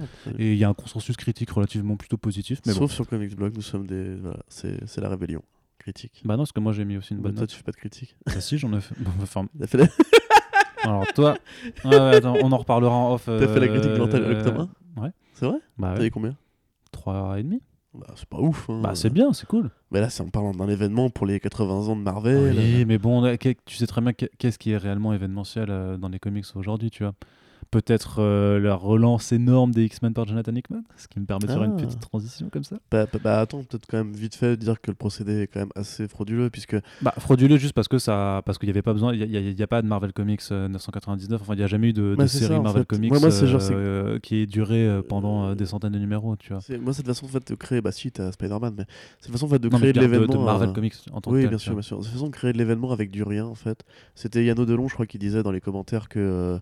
En fait, la, la stratégie de mettre des numéros 1 partout, en fait, ça les a rendus fous. Et comme en fait, maintenant, bah, la numérotation, ils en ont tellement plus rien à foutre qu'ils ils, vraiment, ils fabriquent de l'événement avec du rien. On avait vu l'année dernière que euh, tu sais, t'avais eu beaucoup de numéros qui t'arrivaient au chiffre centenaire Ouais. pour après être Revolution numéro 1, du coup, double peine. C'est-à-dire qu'en gros, Mais avec la, tu sais, la double, la double oui, la double numérotation. numérotation, voilà, c'est pareil, c'est un gimmick incroyable. En gros, tu peux mettre un numéro 1 quand tu veux, maintenant, on a rien Ouais. à foutre. Ça. Euh, et du coup, là, c'est. C'est dingue parce qu'en fait, ça célèbre rien. Bah Euh, si, ça célèbre les 80 ans de Marvel. non mais ça ils le font toute l'année, il n'y a pas besoin de- d'un numéro particulier. Et en plus, qu'est-ce que ça célèbre C'est un, un nouvel arc, tu vois. C'est euh, les scénaristes, bon les artistes encore effectivement ça peut être un objet intéressant avec la, la, la, la pelletée d'artistes stylés qu'il y a dedans. Mais les scénaristes comme Jeff Lemire, moi tu me dis, hey, dans ce numéro, dans ce numéro il y a une page de Jeff Lemire. Je m'en, enfin, je m'en tape. euh, c'est pas ça qui va me faire acheter le truc, tu vois. Mhm. Et en l'occurrence, je trouve que Detective Comics, Action Comics, alors certes, on en parlait tout à l'heure, ils ont accéléré le rythme de publication pour arriver plus vite à, à ce numéro 1000. Mais entre guillemets, il y a vraiment. Enfin, si tu peux compter, y a vraiment eu. tu peux euh, compter oui, 1000 numéros de Batman et de Action Comics. Là, c'est. Enfin, c'est- vraiment du vent. Je trouve que c'est- du vent. Genre, on a rassemblé plein de mecs ensemble. On les a payés, mais pas trop cher parce que c'est quand même qu'une page, on va pas déconner. Euh, pour créer un événement éditorial énorme, c'est, je sais pas, c'est, c'est bizarre, tu vois. Dis- disons qu'on serait déjà beaucoup moins salé s'ils avaient appelé ça de façon très euh, beaucoup plus honnête Marvel Comics euh, 80 Years Anniversary par exemple, tu vois. Et puis ouais, bah moi je, je trouvais quand Bah, même que c'est, un léger plagiat de DC avec le, numéro Rebirth et avec le numéro, euh, enfin les numéros d'Action Action Comics et Detective Comics, tu vois, c'est genre non seulement les mecs euh, font un accélérationnisme assez dégueulasse qui fait que du coup bah, ils inondent vraiment le marché, les mathématiques tous les deux mois, les relances toutes les deux mois, t'as un numéro un par semaine et compagnie. Mais là quand même, c'est vraiment, c'est, c'est vraiment du vide je trouve. Et c'est vraiment en plus c'est du vol et du plagiat. J'aime pas trop les voleurs et les fils de pute. Yes. Mais tu vois, enfin, je sais pas, moi, non, je trouve ça un peu choquant quand même. Mais euh, voilà, je ne compte pas acheter le numéro de toute façon, donc euh, tout va bien. Ok. Eh bien, euh, du coup les X-Men. Mais ça te choque pas, toi, du coup enfin, C'est pas que ça me choque, c'est que euh, T'es blasé. c'est non, c'est que ça me blase pas non plus, c'est que euh, on, on est habitué quand même, tu vois. Ouais, mais ça, c'est En- ça, en c'est vrai, un triste euh, constat quand même. Bah, c'est un, c'est un triste constat et en même temps. bah, après, moi, je suis quand même. euh, Je trouve que sur le principe de réunir plein de gens comme ça, moi, j'aime bien, tu vois. J'aime bien les Kadarvexki. je- Pour une page. Euh, Juste une page. Enfin, c'est. Ouais, mais c'est intéressant de voir des, des- des- plein de gens collaborer ensemble pour un joli projet euh, qui sera vendu 8 dollars. Ouais, tu sais, la plupart ils le font pour la thune, c'est plein de mecs qui sont vénères. Ah oui, bah ça, euh. mais, mais ça, tu tiens. oui, mais euh, Ça, voilà. ça, ça reste une Ou industrie. à la limite, justement, si tu fais ramener des mecs comme Lemire et compagnie, tu leur fais à eux écrire le plot de l'hi- de l'histoire. Non, mais je peux, je peux comprendre, je peux comprendre que ceux qui ont vu les teasers qui se sont dit oh putain les mecs sont en train de dégainer pour avoir des, des one shots ou des mini-séries ont, ont- ont dû déchanter Bah ouais, bah, bah, moi le premier, justement. Mais en même vraiment genre une série Spider-Man par Lord des Miller, tu vois. Enfin, même mais une ça, mini, ça, hein, ça- même ça, une c'est- mini, mais hein. ça c'est peut-être dans les cartons quand même parce que tu Ouais. sais déjà que Phil Lord va écrire euh, une histoire sur Spider-Ham dans un, dans un numéro prochain de, de, de Spider-Man justement et donc il y a peut-être dans un annual et donc il y a peut-être quelque chose qui se prépare quand même avec des- ça, ça m'étonnerait franchement vu qu'ils sont en train de faire quand même ils sont toujours en train de multiplier les projets un peu cross-média c'est-à-dire que là ils ont annoncé euh, une nouvelle série dans l'univers euh, Spider-Man PS4 donc un, un nouveau comics là-dessus oui bah écoute Putain, j'en peux plus. non mais voilà que, que Phil Lord que Phil Lord écrit une histoire sur Spider-Ham et que vu que Phil Lord et Chris Miller ont signé avec Sony Pictures pour développer Spider-Verse à la télé je, je serais vraiment pas surpris qu'ils finissent par euh, écrire tout simplement une Oui, mini-série euh, dans les comics hein, c'est c'est sûr. C'est vraiment des passionnés en plus. Ouais. mais- Bref, on- vas-y. on- voilà donc je disais X-Men. enseignant sur les X-Men puisque euh, comme on pouvait sûrement s'y attendre hein, les, les deux titres que Hickman va, va relancer en juillet Sick, donc euh, Powers of X et House of Hex. Oui, en fait, ne- donc les deux mini-séries ne seront en fait qu'une porte d'entrée pour une relance beaucoup plus vaste euh, de- des X-Men donc dans un ensemble global. C'est-à-dire que les titres X-Men à l'heure actuelle vont disparaître, c'est-à-dire que l'Uncanny X-Men va s'arrêter, notamment. Euh, je sais plus, X-Men Red c'est déjà arrêté, je crois aussi. Ouais, bah tout va s'arrêter. Enfin, voilà, Ouais, tout va s'arrêter. euh, La, la ligne X-Men va être annulée et relaunchée dans la foulée avec plusieurs titres dont on ne connaît pas encore la teneur, mais Jonathan Hickman qui sera quand Ni même la, ni la quantité. ni la quantité. Mais Jonathan Hickman, oui, non, bah, les trucs, tous les trucs qui vont être annulés, c'est tous les trucs Age of X-Man, euh, Extreme, enfin Ouais, voilà, c'est toutes les mini-séries qui prennent forme en même Oh là temps. là, mais Voilà. on va, on va con- on va continuer. Je, je bitcherai après, mais Et donc euh, Jonathan Hickman qui sera quand même le scénariste du titre euh, flagship, donc du titre porte-étendard euh, des mutants. X-Men 1, je pense. euh, ou bien X-Men 1 ou Uncanny X-Men 1, ça me paraît évident. Moi, je, bah, je dirais pas Uncanny X-Men parce que c'est un, le- un relaunch Ils s'en foutent. Ils à, ont rien- à ils moins ont de 12 rien à mois d'écart. Non, non, mais attends, ce sera à 10 mois d'écart, ce sera vraiment chaud. Non, je pense qu'un X-Men euh, tout, tout simple, ouais, effectivement, ce sera, sera plutôt euh, quelque chose comme ça. Mais du coup, là où on peut se réjouir, parce que c'est quand même Jonathan Hickman qui reste, qui reste aux commandes, il y a quand même, quand même ce- euh, sur- avec le recul une, une sorte de, de- Enfin, on le savait, on le savait quand même quelque part, j'ai envie de dire, personne n'était dupe, mais de cette vaste, ce vaste pardon, supercherie qui a été tout ce relaunch des Uncanny X-Men avec l'Age of X-Men. c'est La incroyable. multiplication en fait de, de l'événementiel, du, du pseudo-événementiel en fait sur les, sur les mutants pour jouer un peu sur la, la, la corde sensible Ouais. des gens. euh, C'était en hebdo en plus, non le, début, hein oui, le début était hebdomadaire. c'est ouf. Enfin, c'est des, nu- des numéros étendus. Alors déjà, on en a déjà parlé, mais euh, proposer des numéros étendus et justifier du coup d'augmenter le prix, c'est du foutage de gueule parce que personne leur demande de faire des numéros étendus, on leur demande de faire des bons numéros. Et le fait qu'ils fassent des numéros de 40 pages pour les vendre 5, 5, 5, 5 euros, euh, enfin 5 dollars, c'est c'est déjà du foutage de gueule. Uncanny X-Men 1, il le relaunch, il l'annule 8 mois, 9 mois après. Mais c'est Ouais, un- c'est du délire. Et les mecs, en plus, à l'époque, t'avais eu un mathématique avec des variantes, où t'avais déjà de Oui, l'extras oui, ah d'ailleurs. oui, oui, ça, ouais. C'est vraiment, ils en ont plus rien à foutre. Sais, ils disaient en mode genre, regardez, on a pris nos trois scénaristes stars qui étaient Ed Brisson, Matthew Rosenberg et euh, Kelly Thompson pour faire euh, un truc énorme. Regardez, Edge of X-Man, Oui, on on va euh, tout relauncher. On fait, on fait 5-6 mini-séries euh, qui vont toutes converger en un point puissant, etc. Bah, du coup, ce point puissant, c'est à Sophie, oui, c'est quand même, c'est c'est un peu, c'est un peu taré. quoi, je veux Non, mais c'est- c'est c'est assez marrant parce que Rosenberg a justement dit, a déclaré, euh, quand on a été engagé pour faire un Uncanny X-Men, on savait de toute façon que c'était une. Euh, une, Oh là là. Un, un- un intérim et que Hickman allait revenir après. Donc bon. Mais tu vois, je te dis, ils sont fous, ils ont plus rien à branler. Quoi. Après, c'est juste qu'il y, y a un point de vue où du coup, c'est où le, le point de vue industriel prédomine par rapport au point de vue créatif un oui, c'est sûr. Mais le- en plus, le problème, c'est que moi, j'ai beau être très en colère contre eux. euh, ça m'excite un peu, tu vois, cette histoire de Sofex et Powers of X. Donc, oui, on n'a pas du coup dit, mais euh, ça va vraiment être une série fleuve, euh, enfin, une série fleuve en deux numéros, en fait, en deux titres, en fait. C'est-à-dire qu'une semaine, vous aurez le numéro 1 de House of X, semaine 2, euh, Powers of X, semaine 3, House of X 2, semaine, semaine 4, Powers of X 3, etc. Et euh, du coup, ouais, bon, c'est vraiment un grand projet éditorial. Hickman, il le dit très clairement en interview, hein, c'est là pour durer. Euh, Mhm. Il pense ça à 2-3 ans, donc déjà, ça nous met un petit paravent de on n'aura pas de relaunch des X-Men pendant au moins 2-3 ans. Non, ils auraient pas signé Hickman s'ils avaient, avaient ça en tête. Bah, j'es- j'espère, hein, j'espère. Mais après, tu sais, ils Son peuvent, tra- ils, Avenger, peuvent il a vraiment duré longtemps. ils hein. peuvent très bien faire des relaunchs et que ça fasse comme avec le, to- le tort de Jason Aaron. Ah tu oui, vois. non, mais ça, la numérotation, euh, il, faut, il faut y renoncer. Hein. Ça, L'éthique, en général, il faut y renoncer chez Marvel. Je suis désolé, je suis très malade, ça va être horrible à écouter. Euh, mais oui, après, tu vois, justement, quand il dit qu'ils ils vont créer des titres qui sont vraiment inédits sur de nouveaux concepts, que ça va être euh, un peu l'éveil des X-Men que beaucoup de gens attendaient depuis très longtemps, parce que ça fait comme un petit moment que ça stagne dans les X-Men. Euh, et que du coup, bah, ça va être le grand coup de dans la fourmilière que lui voulait donner, comme, comme il a donné ça à Avengers, Secret Wars et compagnie. Euh, du coup, moi vraiment, je suis assez, assez excité. J'ai hâte de voir ça. Pas forcément sur le titre de Hickman, parce que je suis pas un grand fan. On l'a déjà dit, lecteur de Hickman. Même si pour le coup, je pense que ça, ça, ça s'adaptera mieux aux X-Men, puisque tu sais, c'est tout ce qui est, toute sa, sa vision de la science et de la réalité, de la biologie, etc., qui va du coup se mettre en mouvement. Mhm. Ça peut être intéressant sur un mec justement à lettré et, euh, enfin, tu vois, c'est filière S lui. Hein, c'est pas, pas comme toi d'ailleurs. Non je connais, c'est ça. oui, voilà. Mais Moi, c'est filière ES. Donc, euh, c'est pour ça que je suis fort pour les chiffres de Netflix et compagnie. Euh, mais du coup, ouais, ça peut être euh, grave mortel. Et surtout, voilà, j'attends vraiment de voir qui est-ce qu'il y aura sur la première vague de titres. Donc, lui, il est lancé en deux, en deux parties. À la rentrée, euh, enfin, après l'été, une première vague de titres. Donc, oui, il y aura de l'inédit, vraiment, il y aura des nouveaux concepts, il y aura peut-être des nouveaux personnages, on imagine. Et euh, début 2020, une deuxième vague de titres qui, pareil, continuera la mouvance de recréer, en fait, de vraiment de recréer la mythologie X-Men. Alors, du coup, Sofex qui sera euh, un regard euh, rétrospectif vers toute l'histoire des, mutants depuis que Marvel est Marvel. Et of X qui sera la, première pierre, la première brique sur laquelle il va monter son temple.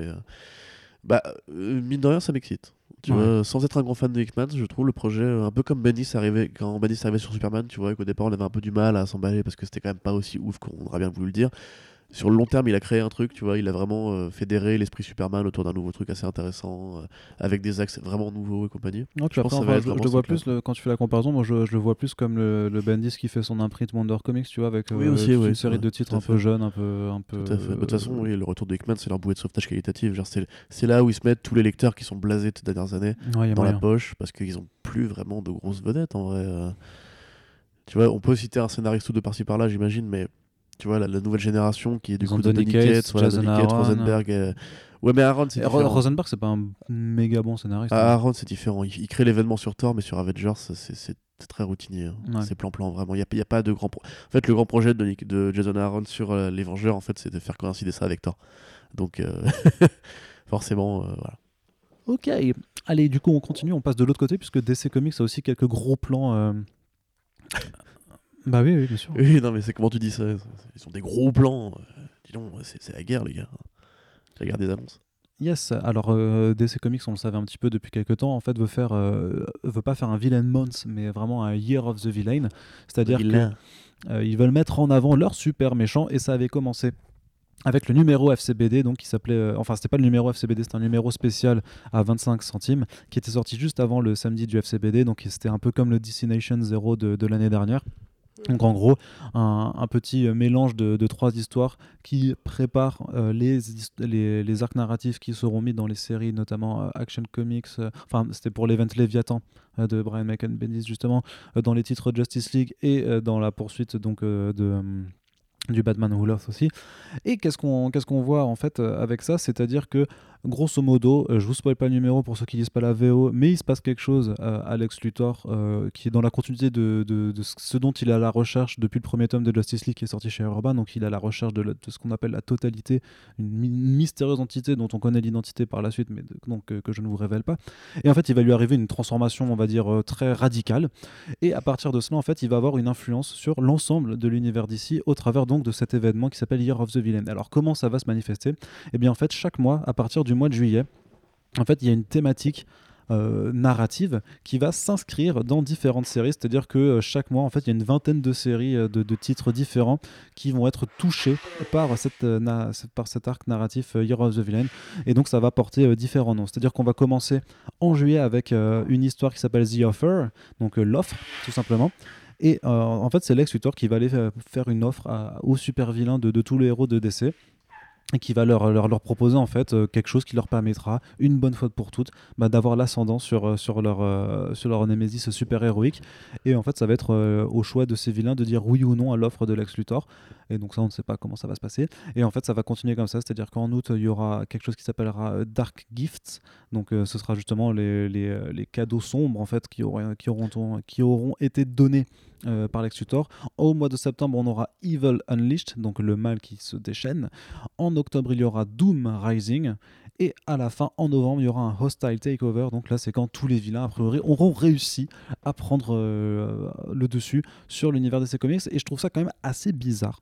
Parce que quand je vois vraiment le nombre de titres qui sont concernés à chaque fois par ces publications, euh, j'avais c'est donc il y a du Action Comics, du Aquaman, du Batgirl, du Batman, il y a Batman and the Outsiders, il y a Catwoman, Deathstroke, Detective Comics, The Flash, Harley Quinn, Hawkman, Justice League, Justice League Dark, Justice League Odyssey, Nightwing, Redwood, Outlaw, Supergirl, Superman, Teen Titans, The Terrifics et Wonder Woman.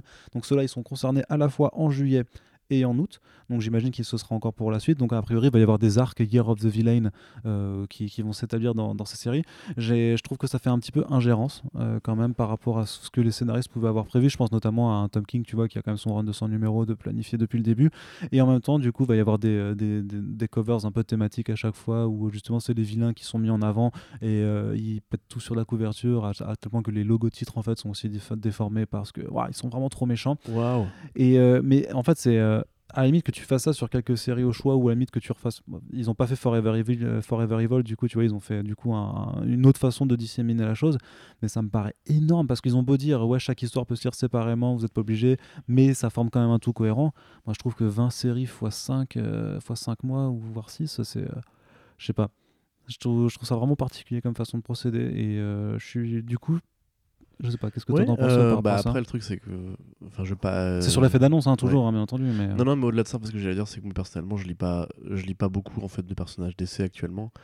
Euh, donc ça va pas vraiment infa- influencer ma lecture parce que dans la titre que tu cites, grosso modo, je lis Superman et Batman, quoi, à peu près. Euh, et ouais, puis un peu tu Wonder pourrais au Woman. moins. Pardon. Tu pourrais au moins lire Action Comics et Detective Comics aussi. Oui, non, mais oui, c'est ce que je dis, Superman et Batman. Bah, euh, Non, mais je lis, non, mais l'ensemble. D'accord, ok. Ah oui, non, non, Bah je non. lis les branches de personnages, Superman et Batman. Ah bah bravo, bah bravo la Euh, diversité, hein, super. Non, non, mais enfin, euh, je t'emmerde. Et- non, mais il y a d'autres trucs mortels. Mais putain, les journées sont courtes. euh, je suis... Tu peux pas rattraper pas obligé de euh, trigger. 30 ans de 2000 AD beaucoup plus intéressants par rapport à des trucs qui sont quand même beaucoup moins bien à côté. Quoi. Voilà, Oui, non, mais t'es pas obligé de trigger. L'élitisme euh, est sélectif. Tu Ouais. vois. Ça, voilà. En tant que gros connard, il faut que. Et donc, ton avis? Et donc, bah oui, si, je pense que si t'es vraiment un gros lecteur d'essai, euh, très clairement, ça, ça, ça- te bouffe un peu ton, ton, ton année de, de comics, quoi. Euh, et si j'ai toujours été un peu contre ce- cette façon d'imposer par tie-in des événements à des scénaristes qui ont probablement d'autres plans euh, de prévus. Bah, Le truc, c'est c'est que c'est même pas forcément des tie à quelque chose de principal, c'est que. Bah, si, en un sens, puisque ça, ça va se répandre à terme à la rentrée. Ouais, mais il n'y a, pas- y a pas de. Je veux dire que sur les 6 mois là qui vont se dérouler, ou 5 mois, il n'y a pas de de- d'axe principal, de série principale. C'est-à-dire que tu vas avoir un event Léviathan d'un côté, tu auras sûrement un gros arc Justice League, et tu vois, chaque série va avoir son gros arc avec un super vilain. Avec a priori un Lex Luthor qui devrait un peu se balader dessus, se voir entre les pages de Oui, toutes les séries ça, pour faire pareil, une sorte de lien. C'est pas super cohérent, déjà parce que Luthor il a quand même vachement évolué depuis New 52. Ouais, mais là, c'est un peu un mec. Non, j'ai du retard. voilà, bah, tu retard. comprendras quand tu liras euh, le truc. Euh, mais du coup, voilà. Et surtout, en fait, après, ce que tu décris là, en fait, ça, ressemble quand même vachement au concept de l'univers partagé. C'est Oui. ça, en fait. DC Comics, à une époque, c'était ça. Tu vois, c'était un événement euh, hyper euh, transversal qui, qui écrase tout le monde et ferme ta gueule, tu, tu rentres dans le rang, quoi. Alors, euh, s'ils reviennent à ça, pourquoi pas? En fait, j'ai hâte de voir l'ex- l'exécution. Tu vois, c'est que ça m'a l'air d'une mauvaise idée sur le papier, mais il y a aussi le potentiel pour justement créer une dynamique d'ensemble, une dynamique de groupe qui va être bien répandue. Euh, par contre, le concept de euh, tel personnage qui vient dans chaque numéro pour dire Hey, coucou, c'est moi qui influence ton destin, ça fait quand même vachement penser à Pandora et toutes ces Ouais, conneries-là notre c'est- époque. Tu vois. ouais. du coup, forcément, tu as envie de te dire Ouais, mais ça a rarement donné des grandes choses. Et c'est plutôt ça, en fait. C'est que. C'est pour ça que je lis moins de DC aujourd'hui. C'est qu'au-delà euh, où je trouve que la, la gestion de DC est quand même meilleure que celle de Marvel ou sur le plan des comics mainstream, le fait est que Je trouve qu'il y, a- il y a un manque d'élan en ce moment. Il y a un manque d'entrain, tu vois, chez les personnages. Ça, ça s'encroute un peu, je trouve, en ce moment. Euh, c'est toi qui disais d'ailleurs récemment que tu n'avais pas l'impression d'un univers partagé aussi cohérent et, et en cohésion qu'au début. Euh, et moi, c'est un peu ça. Je pense que le- la lassitude de Doomsday Clock est vraiment devenue une sorte de gros symptôme euh, qui a, Ouais, c'est vrai. qui Mais a non, mais entraîné tout l'univers d'essai c'est- autour de lui. ils- tu vois. Ils font ça justement, là, le, le Year of the Villain, et j'ai envie de dire, mais Doomsday Clock alors tu. Doomsday Clock, c'est devenu un side project que il laisse Geoff Jones finir, mais ça n'aura pas C'est d'influence. bizarre hein. quand même. Je pense que ça n'aura pas d'influence. Bah, Et plus ça évolue, plus tu vois qu'en fait ça devient vraiment juste une mini-série, entre guillemets, tu vois. Enfin, ouais. Puisque enfin les, les trucs récents, enfin pas spoiler, mais avec le un fameux président, etc. Moi, je vois pas du tout ça se traduire dans le concret des comics d'essai plus tard, tu vois. Enfin, Ouais. Ils vont pas faire de euh, oh puis vous avez qu'à le lire, merde. Ils vont pas faire de Vladimir Poutine un personnage récurrent euh, chez DC Comics, tu vois, par exemple. euh, Non, je pense ou, pas. Ou les, les crises mondiales qui sont abordées, tu vois. Donc euh, c'est pas vraiment un spoil, hein, vous inquiétez pas, c'est très minoritaire comme élément. Mais tu vois ce que je veux dire. Enfin, pour moi, Doomsday Clock c'est fini. Et justement, le, la ligne tracée par Rebirth qui en fait s'est métamorphosée petit à petit en ligne tracée par Snyder et par euh, Tom King et par euh, Bendis, justement cette ouais. Un peu. et voilà exactement. Et par cette confrontation justement que euh, ont imposé ces personnages là avec des duels de, de vilains héros et moins une vision cosmogonique et très cosmique etc bah elle prend le pas tu vois c'est vrai en fait c'est la victoire des scénaristes de, de super vilains qui qui arrivent cette année. Après comme d'hab euh, c'est ce que je dis toujours c'est si c'est bien euh, tant mieux. Tant mieux, bien sûr. et euh, même si ça peut paraître écrasant, on est quand même, je pense, assez nombreux à espérer justement que DC se secoue un peu les puces et euh, repartent au combat euh, parce que Marvel écrase vraiment tout et ça devient un peu triste de voir que le seul contre-pouvoir, justement, euh, fait un peu bedonnant. Quoi. Bah, après, on, on- on parle vraiment d'écrasement en termes de chiffres, hein, surtout de, de, de- de prise de Oui, place quantité- sur le marché. Quantité de, voilà, quantité de comics vendus, euh, voilà, quantité de comics tirés, on va dire. Parce qu'il y a des, des chiffres hein, qui sont tombés récemment de la part du distributeur Diamond Comics qui montrent en effet que Marvel avait 50% de part de marché en termes d'unités distribuées. Ce qui paraît énorme, mais il faut aussi voir que Marvel Comics a sorti euh, 102 single issues euh, sur ce mois de, le, le mois passé, euh, avec pas mal de reprints à 1$, dollar, hein, bien entendu, parce qu'il y a les, euh, je sais plus comment ils appellent ça, les euh, Tales of, euh, Tales of Iron Man, par exemple, tu vois, où c'est juste une, une- une vieille histoire réprimée. Mais DC c'était combien du coup 60, 70 C'était 54, Ah ouais? un truc comme ça. C'est 102,54 et t'as Image qui a 47, tu vois. Donc, en grosso modo, il- Oh. DC l'avait déjà, déjà affirmé. Et en fait, ça a été quelque chose d'assez naturel puisqu'il y a beaucoup de séries bimensuelles qui sont de revenus à un rythme mensuel. Donc, ça a forcément réduit la production. Et vu qu'ils annoncent pas plus de, choses, en fait, euh, grosso modo, par rapport à il y a deux ans, ils ont réduit de 20% en fait leur production de, single issues. Donc, au lieu d'être à plus à 80, en fait, bah, ils sont plus aux alentours des 60. Mais c'est vrai que le mois passé, du coup, vu que c'était un mois où il y avait peut-être un peu moins de sorties, et parce qu'il y a certains titres qui ont des retards euh, toujours euh, in- inéluctables, que le DC Black Label a quand même été mis en. marché. Bah, c'est pas qu'il a pas marché, c'est qu'il a jamais véritablement été lancé. Je veux dire, là, on va voir le deuxième titre, là, Batman Last Night on Earth, en mai, tu vois, ça va... Mm. et euh, Damned, c'était en novembre, je Je crois. pense que ça fera du bien quand même le, le Snyder. Bah, j'espère, non, mais- chiffre, tu vois. Oui, oui, bien sûr. Mais j'es- j'espère que ça va, que ça, que ça va faire quelque chose. Mais c'est juste qu'effectivement, ils ont une production qui est moindre et que du coup, sur certains mois, bah là, euh, vu que Marvel sort littéralement le double de sûr, single issues, t'as l'impression que c'est euh, que c'est complètement. Et puis à- Marvel, justement, aligne tout ce qu'il faut faire en premier pour vendre des comics. Il y a, t'as un mois de variantes thématiques tous les mois, t'as un numéro un par semaine, comme on l'a dit, euh, t'as des mini-séries assez régulières. T'as, eu la fin de Freeline et Borrowed Spider-Man euh, récemment. Et plus que les variantes Euh, thématiques, parce que ça, DC faisait ça à une époque, tu sais, tous les mois, il y avait, il y avait une petite thématique. C'est, euh, le, le problème, c'est que pour beaucoup de titres, en fait, c'est juste qu'ils ils proposent plus que de variantes, ils en proposent 10, tu Ouais, vois, bah ouais. ou, ou plus. Ouais, bah, Et c'est ça qui vraiment fait, fait du À mal. chaque retour de personnage, à chaque nouvelle mini-série, à chaque numéro 1, t'as 3-4 variantes. Quoi. Mais bref, bon, à côté, on va pas vous refaire le monde, hein, les amis. Non, et du coup, on voulait juste quand même. Mais achetez intelligemment si vous voulez que ça, ça aille dans le bon sens, parce que c'est vrai que c'est un peu préoccupant. On voit que Disney, justement, euh, de la même façon, devient un, un vrai colosse euh, inatteignable aujourd'hui. Et entre guillemets, Marvel, il n'y a pas vraiment de concurrence qui, qui se dresse. quoi. C'est vraiment là, c'est vraiment un colosse qui commence à avoir les yeux un peu, un peu plus gros que le ventre.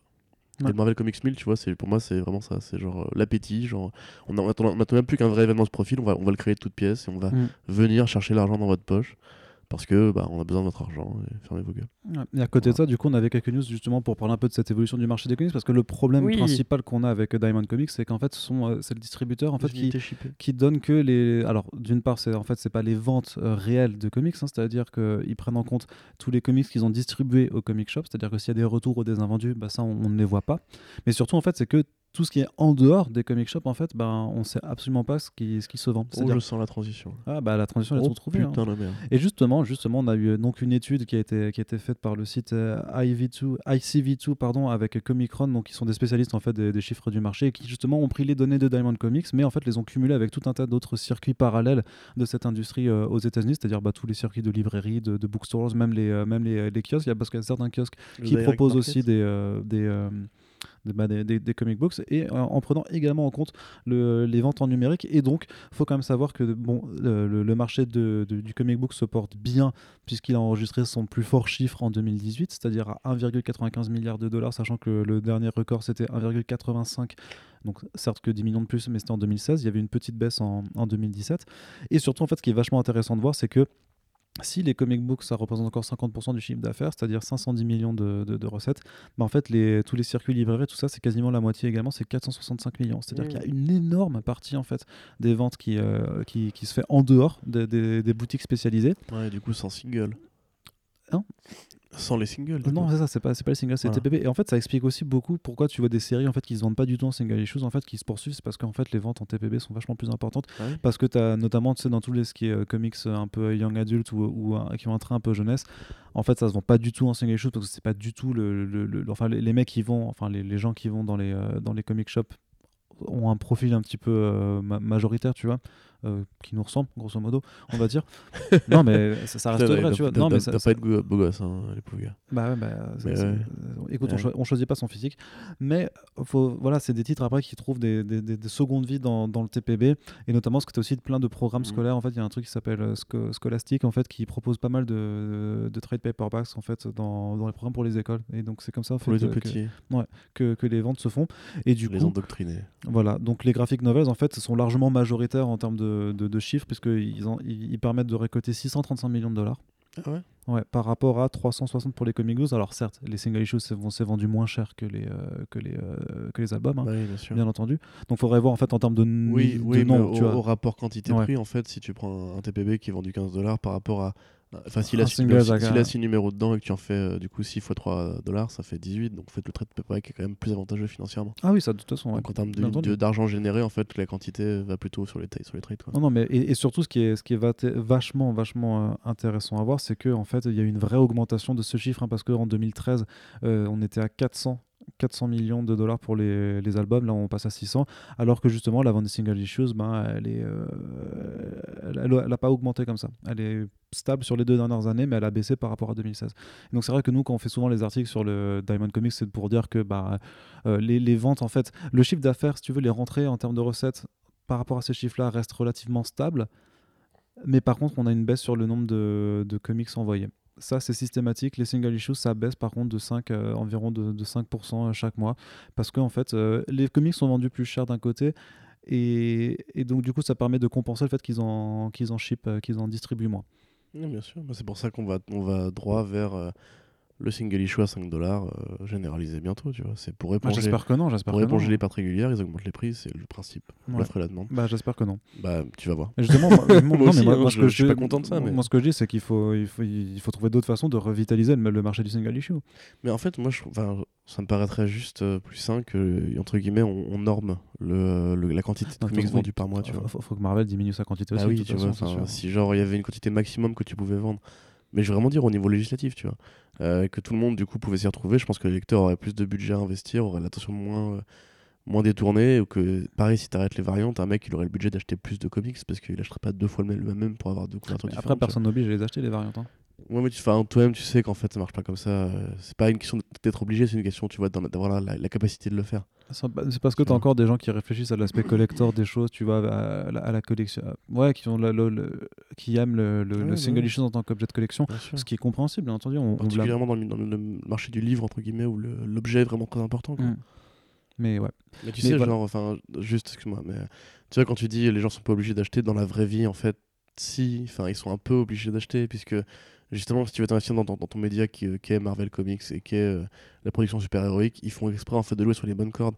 On parlait de Spider-Man, tu vois, au moment où Venom sort, au moment où Spider-Verse sort, l'année de ces trucs-là, et l'année du numéro 800, tu vois, ils te font une rafale de titres Spider-Geddon qui vont tout connecter entre eux, qui sont en fait, chaque série est un peu une publicité vivante pour la série d'à côté, tu vois. Et avec les cartoons aussi. euh, Tu envie de dire, mais ouais, mais si tu veux justement t'investir là-dedans, si tu veux connaître ce personnage, comprendre ce personnage, comprendre son univers, etc., bah ouais, tu vas acheter les numéros qui sortent parce que justement ils sont bien vendus, ils sont bien emballés. Tom Taylor qui, revient sur Spider- enfin, qui arrive sur Spider-Man, t'as envie de voir ça parce que t'es quand même curieux, etc.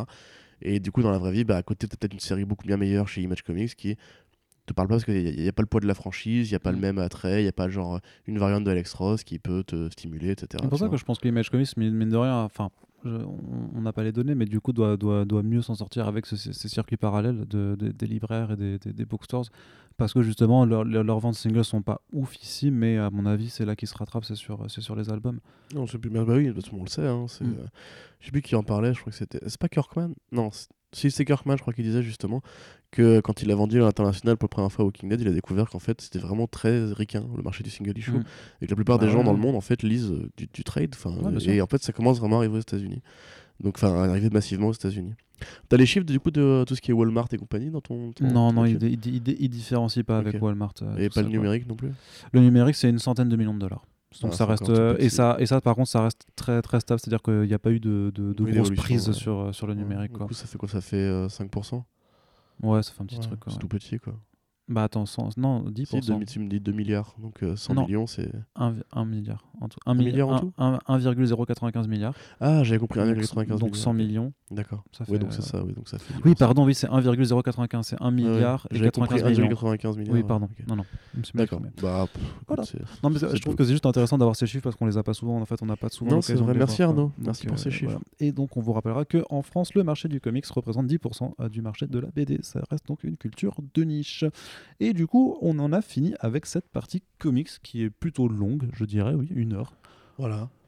Alors, on va passer du côté des adaptations. Oui. Pour parler des adaptations, on va d'abord commencer par euh, les séries télé.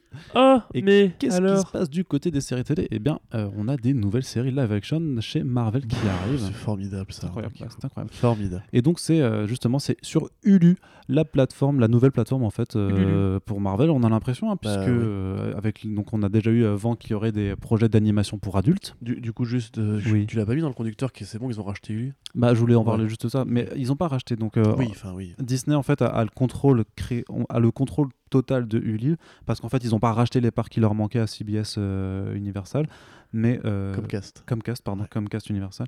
Mais du coup, en fait, ils ont euh, un accord où en fait ils laissent le contrôle euh, de la plateforme Ouais, à, à ouais. Disney, sachant que eux euh, leur donnent euh, la possibilité de diffuser l'ensemble des contenus Universal sur, sur, sur Hulu.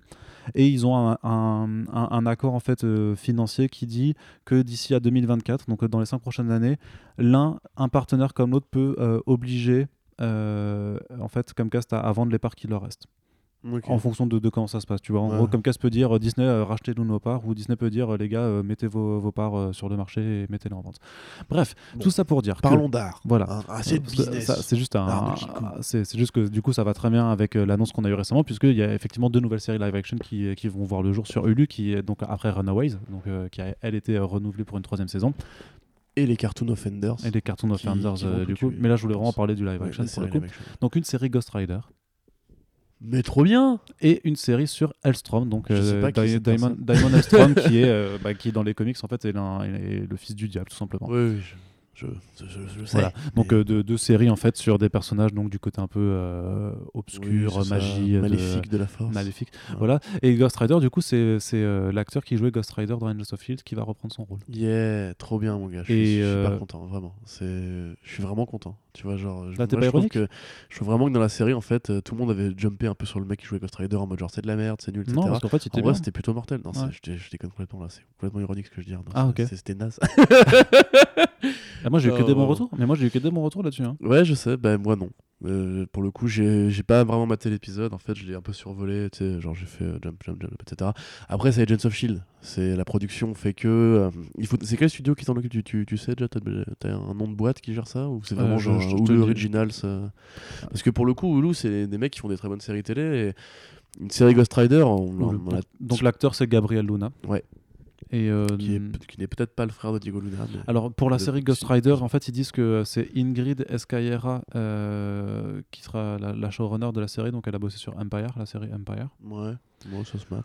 Et du côté de Elstrom, c'est Paul Zbyszewski qui, voilà, qui est également producteur sur Ghost Rider et un pote de Jeff Love, du coup, puisque Jeff Love sera forcément euh, pro- même, producteur euh, exécutif. président hein. télévision, Ouais. oui, forcément. Non, là, c'est Ouais. juste, bah, c'est juste de voir que du coup, il y a un- une nouvelle, une nouvelle euh, donne Oui. qui est en train de se faire sur les. un les push sur le, le, le démonique, euh, enfin la série Cato démonique, quoi. Mais Bah, à la fois là-dessus et puis de dire que voir vraiment que en fait le lieu is the new ABC quoi. Parce que tu vois que Agents of Shield a priori ça va. c'est vrai. ABC il n'y a pas eu de nouveau projet. Euh, les les Oh, dernières. dur, il y a Stumptown.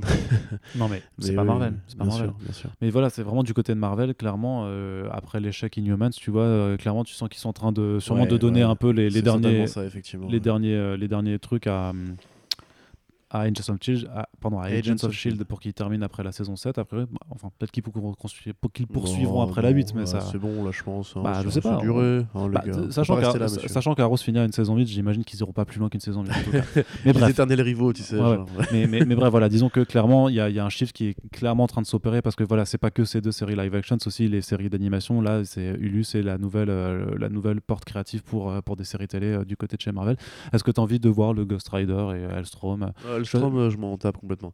Mais Ouais. Ghost Rider, euh, je vais choquer euh, quelques personnes, mais j'ai bien aimé le deuxième film Ghost Rider de, avec Johnny- ouais, par euh, Taylor and Evedin, les mecs qui ont fait, que le mec qui ont fait Oui, bah, alors parce que du coup, par contre, c'est pas. Oui, je sais, ce n'est pas, Johnny Blaze. Mais en fait, euh, justement, à l'époque, déjà, en fait, je m'étais fait la réflexion, genre, oui, mais en même temps, c'est juste un mec qui fait de la moto et qui punit des méchants et qui a un fouet en feu.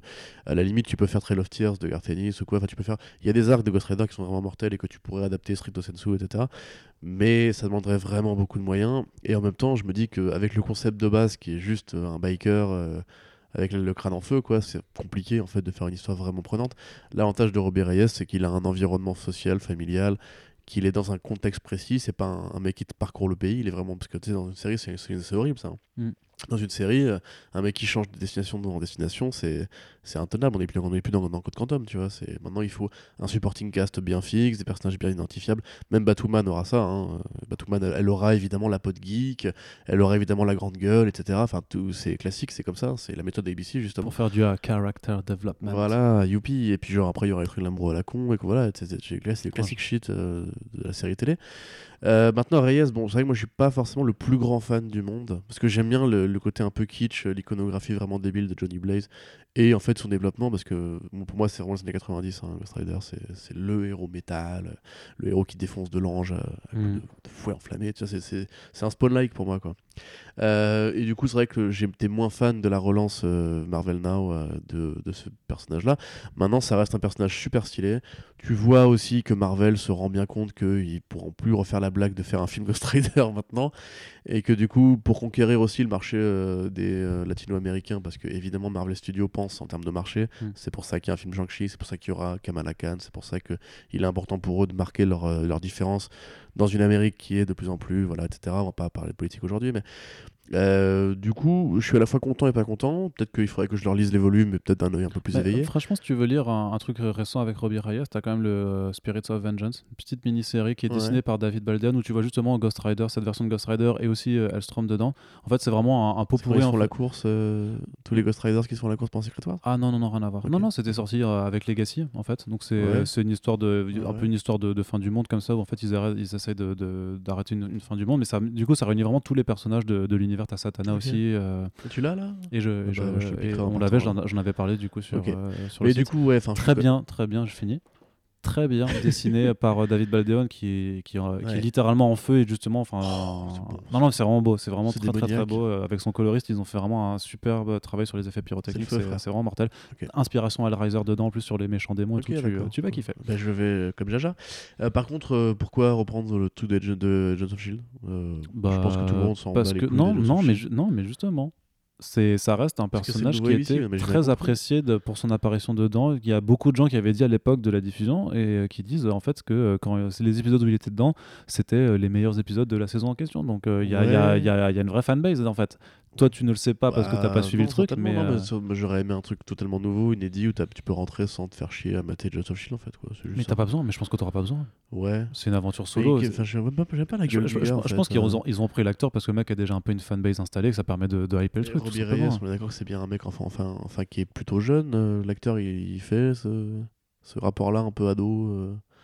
Oui. Shonen, tu vois, je, je sais pas. Bah, pas aussi jeune que dans, que dans les comics, c'est Ouais, sûr, mais ok. euh, Bon, c'est écoute, pas, c'est pas un vieux. quoi. Après, moi surtout, j'espère en fait que ce sera qualitatif. hein, euh, C'est évident, ça a l'air con à dire, mais dans les séries télé de Le truc, super-héros, c'est on a qu'avec avec Lulu, euh, tu, tu peux t'attendre à ce qu'il y ait une image un peu plus travaillée que sur une production ouais, ABC. FX plus travailler aussi, j'imagine. Un petit peu, ouais, tu sais, Run- Runaway, ça, Runaway, ça peut être très vilain aussi, mais cela dit, ils ont, ils ont Gert, Ouais. donc euh, voilà, c'est cool, Ok. tu vois. Mais euh, Odd Lace, pardon. Gert, c'est la meuf, euh, c'est Odd Lace, le dinosaure. Et ils ont réussi à faire un dinosaure qui est, qui est vraiment pas, pas trop mal fichu. Euh, après, le truc, c'est que Runaway, c'est comme d'autres séries, après, c'est un public plus young, plus young adult, Runaway, tu vois, donc euh, ça, ça a quelques, de- quelques lacunes là-dessus, mais ça reste aussi une, une série qui devient très vite euh, character-driven, tu vois, enfin, où vraiment ils développent Ouais, à fond ouais, les relations Tout à fait.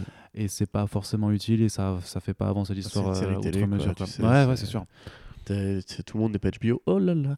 Et euh, du coup, toi, Alstrom, ça te, ça te fait. euh, ça t'en touche une ou ça bouge l'autre ou... bah du coup je t'avoue que par contre pour Astrom j'ai Ouais. pas trop pas Je- trop capté Je capte pas non je plus. suis pas je suis pas assez connaisseur pour un grand fan du coup je que enfin je le connais un peu du coup euh, via Spirits of Vengeance tout ça j'ai pas pas énormément lu sur le que personnage c'est pour avoir un micro-univers partagé entre les deux, genre, je sais pas. ah bah a priori ouais quand même Tu vois ça par contre bien sûr je pense que je pense que oui mais il serait, il serait malin de faire tu sais, des, des séries euh, où Ouais. direct en fait ils, seront, ils iront se rencontrer l'un dans l'autre Oui, hein. à la Buffy Angel, quoi. Ouais. Euh, et bah, Peut-être que ça restera d'ailleurs l'équipe de euh, Shield, qui est quand même l'équipe Whedon au départ. Donc, euh, écoute, à voir, on verra bien. En attendant, voilà. C'est cool de voir que cette diversité de petits personnages euh, et de, du pandémonique de Marvel est adaptée parce qu'on sait Ouais. que c'est un peu trop edgy. Enfin, C'est un peu trop choquant pour l'américain moyen et Madame Michou, enfin l'équivalent de Madame Michou aux États-Unis, qui est Madame Michou. Euh, qui pourrait être choqué de voir que Satan, oh là là, mon dieu, mais on a des pouvoirs sataniques, Oui, c'est vrai, euh, oui, super-héros, vrai. tu vois. En- entre un type possédé par un démon et le fils de Satan, Bah effectivement. oui, c'est-. Bah, alors, je crois, dans leur que pays, dans... le présent jure sur la Bible. hein, donc, euh, pour, pour, la, ver- pour la version télévisuelle, je crois qu'ils ils adaptent un peu le truc. Ils disent pas que euh, c'est le fils de. euh, voilà, ils disent que Daimon, euh, Elstrom est euh, le fils d'un mystérieux serial killer. Ils disent pas que c'est Ah ouais forcément le fils du diable, quoi. Donc, euh, bon. ils disent Mephisto pour. euh, Non, non, ils disent rien. Non, non, ils disent rien. Ils, ils restent assez. euh, a priori, ils vont quand même Hmm. prendre quelques libertés avec. euh, avec euh, les comics, hein, forcément, mais euh, Euh, D'accord. à voir. Euh, dire Après, il y aura toujours, on pourra toujours compter sur l'association One Million Mom pour, euh, au Bah, pire, voilà, euh, faire une pétition euh, pour. Qu'ils avaient essayé de faire arrêter Lucifer, malheureusement, ils ont, ils ont échoué. ouais, bah, en plus, Lucifer. Pour, une fois, euh, j'aurais été d'accord avec Lucifer a une fanbase qui est ultra quand même. Mais des trucs de ouf. Tu sais- ultra- dévoué, Lucifer, euh. ma collègue regarde Lucifer, tout le monde. Tout le monde. Il y a, tout le monde regarde Lucifer. Mais personne ne lit les comics. Mais tu sais, quand je le dis aux gens que C'est un comics au départ, ils me font Ah bon, ça parle de quoi le comics? Je leur raconte le comics, ils me font Ah non, non, non, ça n'a rien à voir. Bah ça n'a rien à voir. Tout le monde veut savoir si du coup euh, Tom Ellis va niquer la fliquette, apparemment. Enfin, je comprends pas. Je crois que je suis trop vieux pour ces conneries. Mais. Ou pas encore assez vieux, Pas justement. encore assez vieux, ouais. Je suis Ouais, pas encore un trentenaire. Parce que si ton père est. euh, enfin bref, du coup, rester jeune. du coup, on continue avec euh, une nouvelle plutôt, euh, plutôt intrigante. C'est donc Oui. Netflix et Dark Horse qui ont signé un Voilà. partenariat d'importance. Qu'est-ce que c'est que cette histoire Bah, Nicolas euh, figure-toi que, et ça on en avait déjà parlé, c'est que Umbrella Academy a bien fonctionné. 45 millions, 45 millions de, spectateurs, alors avec tous les. les Voilà. chiffres. hein, on Non, c'est pas, c'est, pas ça, c'est qu'a priori, ils peuvent compter, a priori, ceux qui ont regardé juste le premier épisode, ça veut pas dire que tout le monde a regardé toute la série, donc il y a quand même forcément des pincettes à prendre là-dessus. Mais en tout cas, euh, Netflix, qui d'habitude ne communique pas forcément sur ses audiences, s'est bien vanté de la réussite de Umbrella Academy, qui a été renouvelée forcément pour une deuxième saison. Et euh, en plus d'avoir déjà la main mise sur un, tout un paquet d'adaptations de comics euh, à côté, a donc signé un accord avec euh, Dark Horse. Donc c'est un, un first deal, un first look deal, c'est-à-dire qu'en fait, ils ont un droit de premier regard sur toutes leurs- les prochaines productions, en tout cas originales, qui vont arriver en comics. C'est-à-dire que si jamais, il- euh, si jamais, on va dire, euh, Jeff Lemire sort un nouveau titre, euh, ils peuvent euh, et que euh, le, le titre est, est d'emblée ciblé, on va faire une adaptation. Netflix a un droit de regard dessus en fait et peut choisir en disant Prums, grosso modo. Mais c'est pas que ça. Mais c'est pas que ça, c'est C'est euh, aussi, c'est aussi, euh, sur tout tous le les autres en catalogue fait. Voilà, c'est- voilà. voilà, et c'est c'est ça sur les nouveaux trucs et aussi sur le catalogue ex- existant. Et donc, euh, alors j'ai vu des réactions qui, qui m'amusaient un peu, c'est-à-dire, mais vu que Del Toro va faire un film avec Netflix bientôt, Oh, que gars. et avec non non et avec l'échec du film Hellboy, est-ce qu'il y aurait pas moyen de ramener la licence là, Hellboy faut- faut vous calmer. Et franchement, non mais imagine, imagine. Non mais il faut renoncer. Hellboy c'est 3. fini, c'est fini. Hellboy c'est 3 fini. sur Arrête. Netflix par Del Toro avec Perman. C'est terminé. Mec, ça, ça peut se faire. Il est occupé à d'autres choses. On est, Toro, on est dans le monde, tranquille. on est dans le monde des super corporations où, Ouais, euh, où l'argent pleut à flot. Franchement, c'est pas impossible Mais du tout que, que ça arrive. hein. Bah oui, évidemment. Parce que Mais non, a- attends de voir, attends de voir ce- si, euh, si Lionsgate continue à payer la licence Hellboy, mec. hein. Franchement, il- on sait que non, ça va pas poursuivre. Ça, ça ne va pas poursuivre. Enfin, je- je- Ah, tu veux regarder le box-office? Non. Bah oui, je franchement, regarder on, va, on va se faire du mal là. Voilà, je. je- Je, je- vais le faire aussi. Mais Qu'est-ce que t'en. non, mais, mais par contre, tu vois. J'en pense, non, Hellboy par Del Toro, c'est fini, il faut arrêter, il faut grandir un peu, les gars. Donc, non, par contre, cet accord avec euh, Dark Horse. euh, bah, euh, comment dire? Il y a déjà beaucoup euh, de trucs euh, comics chez Netflix actuellement. Oui. Je me demande comment est-ce qu'ils vont se, ré- se répartir tout ça. Après, c'est vrai que je vois assez mal ce que Dark Horse pourrait adapter euh, qui soit pas encore déjà adapté. Tu vois, genre Sin City par exemple, euh, bon bah voilà. Ils vont certainement pas faire les Batman crossover avec Alien et Predator. Euh, non, tu vois, je sais pas trop euh, en fait qu'est-ce qu'ils pourraient euh, récupérer qui me ferait vraiment. parce que Black, Black Hammer c'est déjà récupéré par Ouais. Legendary. Ouais. Donc. Ça dit, ça peut être coproduit par Netflix après, non Je sais pas. Oui, ou diffusé par Netflix. mais Je sais Diffusé, pas, ouais. parce que tu sais, ils ont déjà le Miller World. Ils Oui, avaient des velléités avec, Ils ont tellement de trucs, de toute façon. avec Extreme, l'Extreme Studio Univers de Rob Liefeld qui sont pas pris finalement. Il reste plein de créations mignonnes qui sont pas forcément Hellboyesques, hein, genre Joe Joe Golem euh, et compagnie, qui Detective. plutôt intéressants. Euh, et puis, ouais, She Could Fly aussi, tu vas faire des trucs comme ça. Après, personnellement, j'avoue que j'ai pas trop d'idées pour le moment. Je suis content parce que Dark Horse, c'est un- c'est un- une boîte qui, qui ressemble pas mal à, Ne- à Netflix au sens où c'est un peu des outsiders qui sont pas détenus par une major de la, de la culture, enfin, qui Mhm. sont devenus une major de la culture avec le temps, malheureusement, mais euh, et qui du coup bah, pourraient adapter toutes les créations indé qui sont faites sur ce label depuis très très très longtemps. Mais là, si tu me poses la question de genre qu'est-ce qu'ils peuvent faire, j'avoue que dans tout ce qui n'a pas encore été annoncé, euh, j'ai pas d'idée. Tu vois, du coup, je sais pas. Euh, mais c'est cool. peut ah si, bah si, il y a peut-être les Burger Books, à la limite, tu vois. Mhm. Il y a quand même Oui. d'autres trucs inté- intéressants qui sortent de ça. Mais du coup, ouais, non, là tout de suite, euh, je suis juste content de savoir que Dark Horse va pas finir en banqueroute parce qu'on sait qu'ils avaient des, pro- des problèmes financiers très récemment. Ouais. Et que là, du coup, ils ont vraiment dû se mettre pas mal de thunes dans la poche.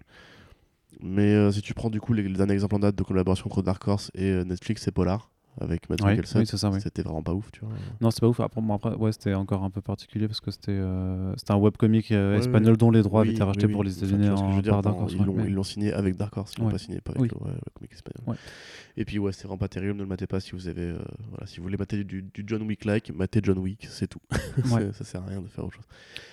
Et donc coup, voilà, non, mais c'est- pour euh, montrer que Netflix est toujours, toujours au taquet en tout cas là-dessus. Et donc on sera, on sera la curieux limite, tu de vois voir. une série Sin City, moi je serais content.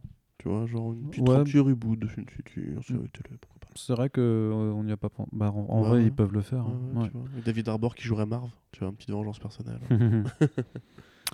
on continue du coup oui avec un premier trailer de série télé. Si Si. Oh là là Mais de quoi ça s'agit là, Arnaud Alors c'est une série télé qui est adaptée d'un comic book de, de Greg Rucka.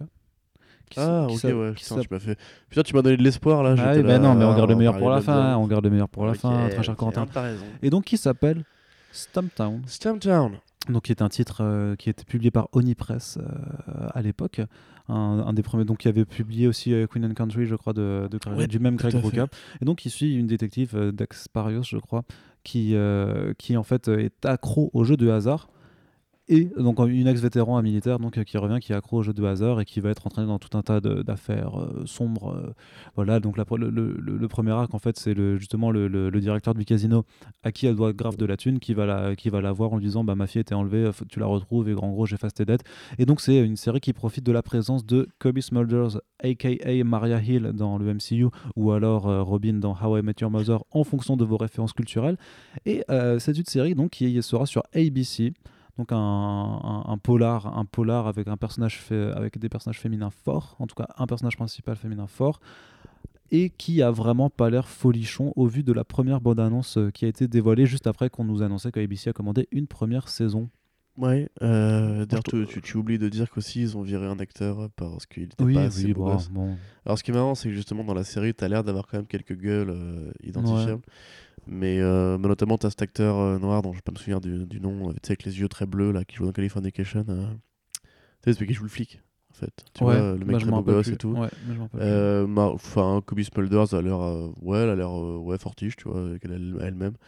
Le truc, si tu veux, c'est qu'en fait, ça a l'air filmé, ouais, comme un téléfilm, quoi. Enfin, Ouais, c'est ça. Mais après, c'est une série télé, c'est un peu mesquin de dire ça, mais, Oui, mais on- a, on a une époque où t'as as des séries télé qui, qui ont de la gueule. mais sur ABC.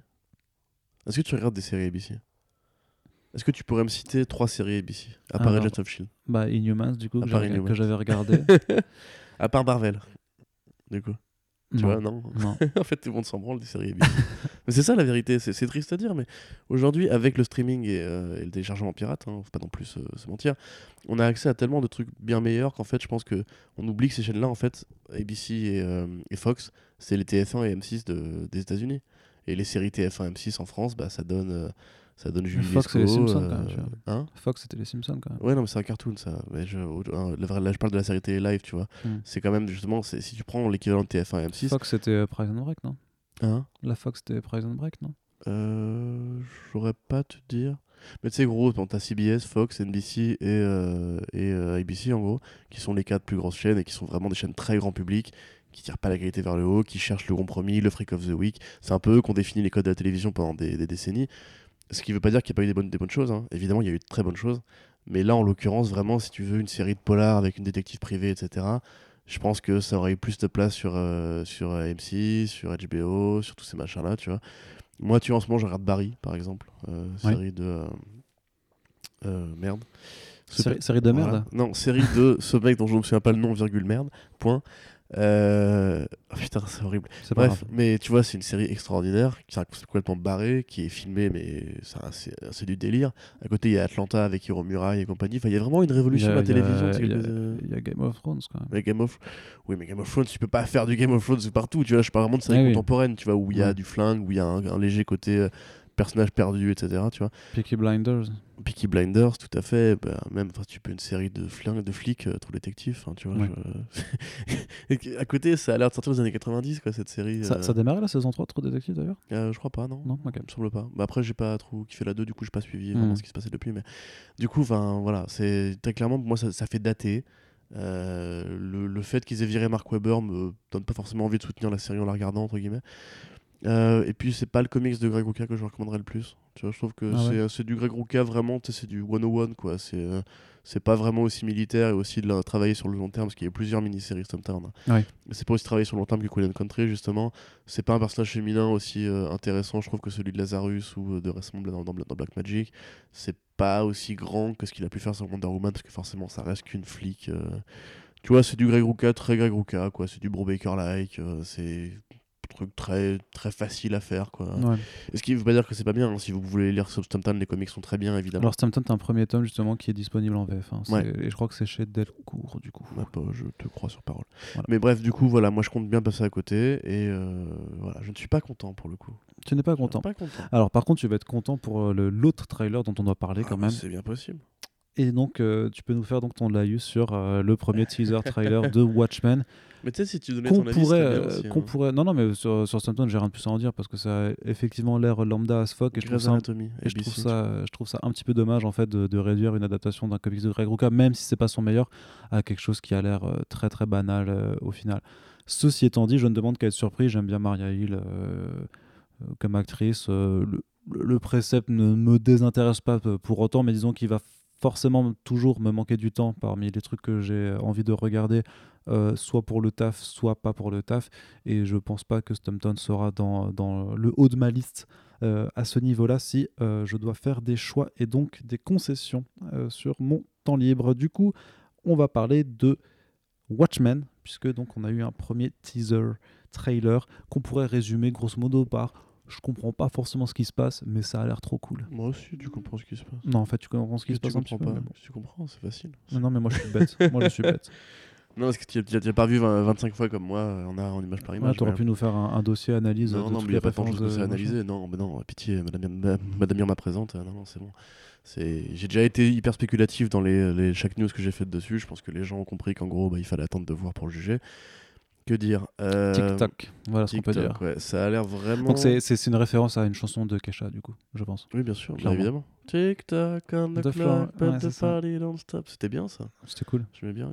C'était un peu du bon vocodeur. Tu vois, Ouais, et je, je danse toujours dessus s'il faut. C'est vrai? Ouais. Ah, dis donc. Bah voilà, prochaine soirée comme Écoute, on va en boîte. hein. Mais la playlist de Kesha. Voilà. C'était Animal, je crois, l'album ou Cannibal, je sais plus. Animal, Cannibal. J'aime bien Kesha. On, on reparle de Watchmen? Oui, euh, bah, il y aura peut-être euh, ouais, Kesha au casting, on sait pas encore. Qu'est-ce qu'elle est devenue? Donc, euh, tu, vois, tu dis des conneries. Il y a des, gens, des gens qui reprennent le masque Voilà, de Rorschach, qui ont formé fait. un gang, a priori. plutôt.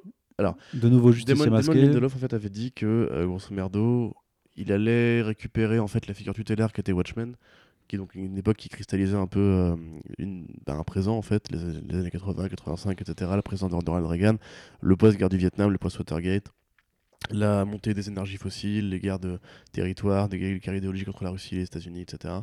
Et euh, toute la théorie Nietzscheenne de l'homme providentiel, de, du surhomme, de l'importance du héros dans l'histoire, qu'une parabole sur les politiciens, etc. Bah là, a priori, en fait, il paraît effectivement que c'est euh, le moment de refaire une série Watchmen, puisque le présent n'a jamais autant ressemblé au passé. On est revenu à l'époque des, conglomérats, on est revenu à l'époque des grosses corporations, on est revenu à l'époque des monopoles, on est revenu à l'époque de la bourse roi, on est revenu à l'époque du, changement climatique, on est même particulièrement en plein dedans. Et on est aussi à une époque très nostalgique. Euh, et justement, c'est assez ironique de, de voir, j'avais ce débat avec Sullivan, que la série Watchmen arrive à une époque où justement on consomme énormément, enfin frénétiquement, euh, nos œuvres passées préférées. Euh, le truc, c'est que moi, je trouve ça différent pour Watchmen au sens où justement c'est une œuvre sur laquelle on a tellement aimé réfléchir que c'est intéressant de réfléchir sur Watchmen en faisant du Watchmen. Et en même temps, ça a jamais été. En, en comics, c'est très connu. Et les comics sont devenus une œuvre euh, à part entière. Ça a créé un nouveau cool de Watchmen, le pins, le badge, l'esthétique, le film. Le film s'est planté. Le film Watchmen s'est planté, faut s'en rappeler. La série, enfin, le trailer intervient dix ans après le film, donc c'est aussi tout à fait méta d'en parler à ce moment-là. Et la série sera bien la suite du comics, au sens où ils vont récupérer la fin du comics avec les aliens plutôt qu'avec l'explosion du Docteur Manhattan.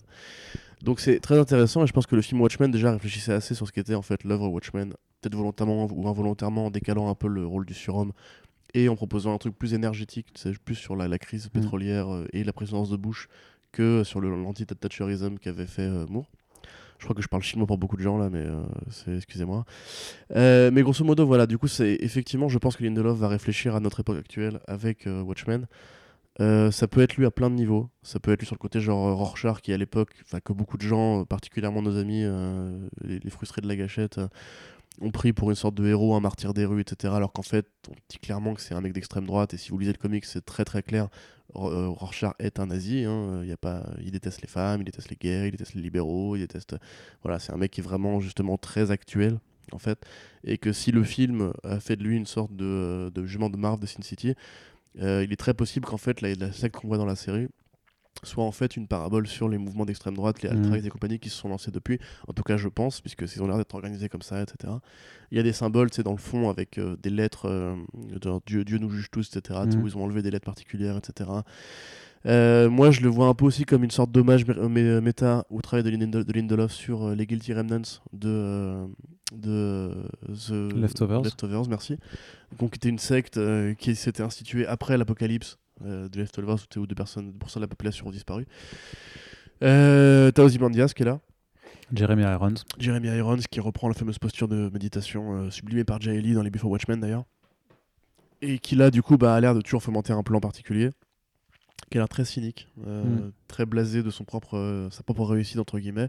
Et qui a l'air aussi plus bienveillant que le portrait de Matthew Good dans le film, tu vois. Ouais. Euh, on voit donc euh, ce qu'on nous avait promis, c'est-à-dire qu'on voit en fait que c'est bien une histoire précise dans l'univers de Watchmen, celle de flics ou de super flics plutôt en Alabama, Euh, a pri- en Oklahoma pardon. A priori, ça va être des chasseurs de super-héros. Mhm. dans leur monde, en fait, les super-héros ont été rendus illégaux après les actes d'Ozymandias. Euh, et puis le fameux, la fameuse loi qui avait été passée par un sénateur dont le fils sera dans la série. Du coup, je sais, voilà, en fait, tu vois, on peut commencer déjà à tirer un grand plan, les intentions, le, message politique. euh, tu vois, ce qu'expliquait aussi Rorschach, euh, Rorschach, voilà, Lindelof, c'est que tu vois, on a un rapport différent au masque aujourd'hui. Déjà parce que forcément, les super-héros sont redevenus mainstream à travers la culture pop et les Marvel Studios et compagnie. Et en même temps, on a aussi le fait que euh, la, la dissimulation, le fait de se masquer, tu vois, il y a un rapport avec le Ku Klux Klan, il y a un rapport avec justement le, toute la, la, la mouvance des, milici- des miliciens de quartier, Ouais, le retour même- des nazis puis euh, même dans la l'anonyme- vraie vie. L'anonymat qu'on fait L'anonymat, voilà, avec, hein. euh, avec Internet et compagnie, et tous les, les mouvements de harcèlement qui se sont faits depuis. Enfin, Mathé South Park si ça vous intéresse. Euh, Il y a beaucoup, beaucoup, beaucoup de choses à dire sur le présent. Et particulièrement sur la proximité qu'entretient le présent d'aujourd'hui avec le présent de Watchmen en 85. Il y a vraiment des vrais comparatifs à tirer. Euh, je sais pas si le but de, de Lindelof est vraiment de faire la suite de Watchmen, ça me paraît pas si évident. Pour, pour moi, c'est enfin, c'est une suite parce que narrativement, ça se passera après, tu vois, mais vraiment, c'est pas une suite euh, dans le sens euh, euh, narratif strict Ouais. parce que c'est. c'est, euh, J'ai vraiment l'impression de le voir comme une forme de. De- d'inspiration, ouais, de, de- Ouais. de l'idée de Watchmen, qu'est-ce que racontait Watchmen à l'époque, et d'essayer de, de le transposer ça aujourd'hui, en fait, avec, le, euh, le- le simple fait, en avec fait, des idées et des codes, tu vois, mais pas avec juste Oui. des personnages, on va faire les mêmes personnages. tu Voilà, contrairement à. Doomsday Clock, tu vois, justement, le simple fait que ce soit pas la suite des héros de Watchmen, à part du coup Ozymandias, il faut vraiment qu'il fasse gaffe à comment il va le traiter. Le fait, entre guillemets, tu vois, que ce soit justement un, corp un corpuscule de, de flics euh, qui va du coup vivre le présent de Watchmen 30 ans après l'œuvre, entre guillemets, parce que c'est ça en fait. Pour moi, c'est vraiment genre une sorte de. euh, je suis l'héritier du raconteur de Watchmen. C'est-à-dire qu'en gros, je prends d'autres personnages qui ont vécu Watchmen, comme nous dans la vraie vie, on a vécu la série de Watchmen et l'impact culturel que ça a eu. Et sauf que eux, en fait, du coup, vivent euh, cet impact culturel au quotidien. Le fait est que, euh, par exemple, vous avez une sorte de nouveau euh, Rorschach, qui est donc Looking Glass, le personnage que vous voyez avec le masque qui réfléchit. Et ça, par exemple, c'est pareil, c'est un super hommage, parce que dans Watchmen, on n'a jamais trop compris pourquoi le masque de Rorschach faisait des taches de couleurs différentes, de formes différentes, et que ces taches évoluaient, etc. C'était un peu une sorte de mystique du justifié dans le monde de Watchmen. Là, t'as la même chose, mais avec un personnage, tu veux, qui renvoie la réalité tu vois, qui reflète le réel. Et cet as-plan où tu sais, il est devant des écrans justement, et où, euh, enfin, qui est absolument magnifique, c'est où tu vois l'alunissage, etc. sur la lu, enfin, l'alunissage, oui, littéralement. Euh, T'as du coup, oui, toute la, la symbolique du temps, qui est donc euh, un des thèmes de Watchmen, puisque Watchmen n'est pas juste là pour tuer le super-héros. hein. Watchmen est une, ré- une réflexion sur le temps, sur le rapport au récit temporel, puisque que- je rappelle quand même que quand vous lisez Watchmen, vous avez le twist de fin qui vous explique que tout ce que, vous lisez depuis le début, du coup, était un mensonge. Du coup, ça vous, ça vous incite à, à le relire. Du coup, ça, ça change votre compréhension du temps. En gros, si vous voyez vous-même le futur, vous voyez pas les, choses de la même façon. Voilà, tu vois, c'est ce genre de, de petites pensées intelligentes. Que lecteur devienne comme. euh, Exactement, Manhattan. comme euh, voilà, et c'est pour ça que le, le bouquin est fait d'aller-retour entre passé et présent, pour brouiller notre gestion du temps, pour comprendre Mm. que tout vient de quelque part. C'est un peu du. Bon, voilà, j'ai- cité un peu Jean-Paul Sartre, mais voilà, je vais pas vous faire chier avec ça. Mais grosso modo, voilà, ça a l'air vraiment intelligent, ça a pas l'air, ça a pas l'air vraiment de se foutre de la gueule du, du public, et ça a l'air d'avoir compris là où ça doit, où ça doit aller. Alors moi, je comprends très bien après qu'il y a un côté euh, sacrilège, tu vois, de faire la suite de Watchmen. Mais j'ai vraiment l'impression que c'est un peu une pomme empoisonnée dans ce monde justement où tout le monde veut de la licence, tout le monde veut la suite du chef-d'œuvre, tout le monde DC voulait commander un Killing Joke 2 à Brian Bolland, tu vois. Et on est vraiment à cette- cette ère-là, tu vois. J'ai l'impression qu'en fait Lindelof a profité de ce truc-là pour faire valider un truc qui va justement être une critique de cette nostalgie, une critique de la, des années 80 et de l'ère du pop culturel euh, à tout craint. Et du coup, bah, un hommage à ce qu'était Watchmen au départ, parce que Watchmen était arrivé pour justement dire les années 80, le consumérisme, la, frais- la, la fièvre euh, des licences, etc., qui s'est instauré à cette époque-là, la pop culture et compagnie, c'était mal. Tu vois, il fallait revenir à un truc plus sensé, plus rationnel, plus humain en fait. Et euh, je parle beaucoup trop. Du coup, voilà, je suis content. euh, ça, a que- ça a l'air juste, ça a l'air juste dingue. Euh, j'ai vraiment très hâte et en même temps j'ai très peur. Ouais, même on, on sent que tu as des attentes, en tout cas, et des Ah oui, envies, oui, ou oui, des oui. envies euh, vrai, je suis là-dessus. taré de Watchmen. donc, C'est- euh, Mais c'est vrai que la réalité, en tout cas, les images sont très bien présentées, le montage est quand même bien bien agencé, le, gimmick du TikTok aussi par rapport à, Ah. à l'horloge. Enfin, ouais, il y a plein de petits détails comme ça qui montrent juste que artistiquement, en tout cas, ça a déjà l'air de sortir d'autres choses par rapport euh, à tout ce que la télévision peut produire. Tu vois que ça a l'air d'être à part, et notamment dans le registre des adaptations de comics. Euh, Ouais, il y a, ça a l'air de relever le niveau. C'est peut-être euh, non, parce qu'on a eu Legion quand même, d'ailleurs, qui, qui revient pour la saison 3 bientôt. Il y a- on a eu Preacher dans une moindre mesure aussi, qui était quand même plutôt pas mal. ouais, ouais, T'as t'as eu deux trois trucs, genre même Outcast, euh, c'est pas dégueulasse, tu vois, en tant que. Ouais, que- un beau que- que Non, mais il y a des- il y a des bons trucs. il y a des bons trucs, mais ça a l'air de. Enfin, espérons en tout cas que ça relève encore le niveau de, de ce qui peut se faire. De toute façon, c'est obligé. Enfin, c'est le putain de Watchmen. Tu peux pas te foirer c'est vrai quand même qu'avec le casting, les noms derrière, la, la, la prod, tu la musique, il y a quand même tellement de gros noms qui sont derrière que tu as du mal. Trent Reznor, Atticus Ross, quoi. Nine. Inch Nails qui vient faire la BO de Watchmen, mais c'est c'est un orgasme de, Mhm. de, de nerd nihiliste, ouais. Il y, y y a quand même beau- y a trop de bons facteurs réunis ensemble pour que Ouais. ça puisse donner un truc qui soit Ouais, complètement très pété, tu vois. Donc, Johnson euh, aussi enfin, qui va être là. Enfin, ça. enfin, on Je- je verra que ça. ça va tout tuer. Donc ça Enfin, arrive à personnellement, l'automne. j'espère. Ça arrive à l'automne 2019 et on sera bien entendu là pour vous en parler. On va terminer avec la partie cinéma. Oui. Alors, un petit aparté juste sur Avengers Endgame pour faire le point sur le box-office après un démarrage, un Tony Truant qui était à 1,2 milliard sur euh, les 5 premiers jours d'exploitation. Donc, après le premier week-end, 1,2. On passe à- après 10 jours, donc après le deuxième week-end, on était à 2,2 milliards et donc tout semblait pointer vers une ascension complètement folle. Et entre guillemets, bien entendu, on n'est que euh, là, alors on enregistre le podcast, on vient de passer les 2,5 milliards de dollars, donc il reste Oh, encore. tout. Bah, il, reste encore, il reste encore quand même 300 millions à faire Putain, pour dépasser Avatar. pour les courses, les pauvres. Mais alors, je pense que du coup, le troisième milliard ne se fera pas. Malgré tout, malgré Oh. tout. Non, mais non, je vois pas Oh. comment ils vont faire. Là, sur la troisième semaine, du coup, enfin, en- entre le deuxième et le troisième week-end, je t'ai dit, ils ont fait de, de 280 millions à l'étranger. Donc, ils peuvent. Ils- euh, ils peuvent- pour moi, ils peuvent plus faire, euh, ils peuvent pas faire 300 millions du coup euh, parce qu'ils gagneront forcément chaque semaine, tu vois. Ou alors ils vont prolonger la, la, la diffusion pendant 5 mois pour, euh, pour Bah, les atteindre. Voilà, mais, moi je pensais à ça en fait. Mais tu sais que t'as THR qui a justement Après, commencé à fout, théoriser vois. le fait que comme John Wick allait arriver, les gens allaient enfin passer à autre chose. Bah ouais. La fin de Game of Thrones aussi qui prend beaucoup l'attention publique. Euh, Endgame est déjà beaucoup moins viru- viral en fait, tu vois, sur Bah internet. oui, et et puis le, film est sorti quoi. Ouais, mais ça peut être un long seller. Rappelle-toi quand, quand Black, euh, quand Black Panther a atteint ses 1,3 milliard, on était en mode genre euh, putain, c'est encore à l'affiche, vous êtes sérieux là? C'était genre 3-4 mois après.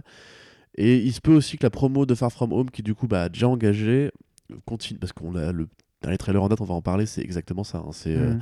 euh, allez voir Endgame, regardez, Sur- euh, Surtout que lui, euh, il meurt. il y a, y des euh, projections maintenant en fait où ils diffusent le trailer de Far From Home à- en post générique. Voilà, tu fait, vois, place. je pense qu'il serait pas, il serait idiot en fait de considérer que Marvel Studios a tout dit, tu vois. Moi, je pense vraiment qu'ils ils- ils vont, ils vont le garder en salle très longtemps. Mhm. Ça fait même pas un mois qu'il est à l'affiche. Non, ça fait trois semaines. Tu vois, c'est en trois semaines déjà. Alors imagine que si, euh, enfin, je sais plus quel, euh, quel film était resté comme ça aussi longtemps à l'affiche, mais t'avais un, un Marvel Studio qui était resté genre des, des mois à l'affiche. Mhm.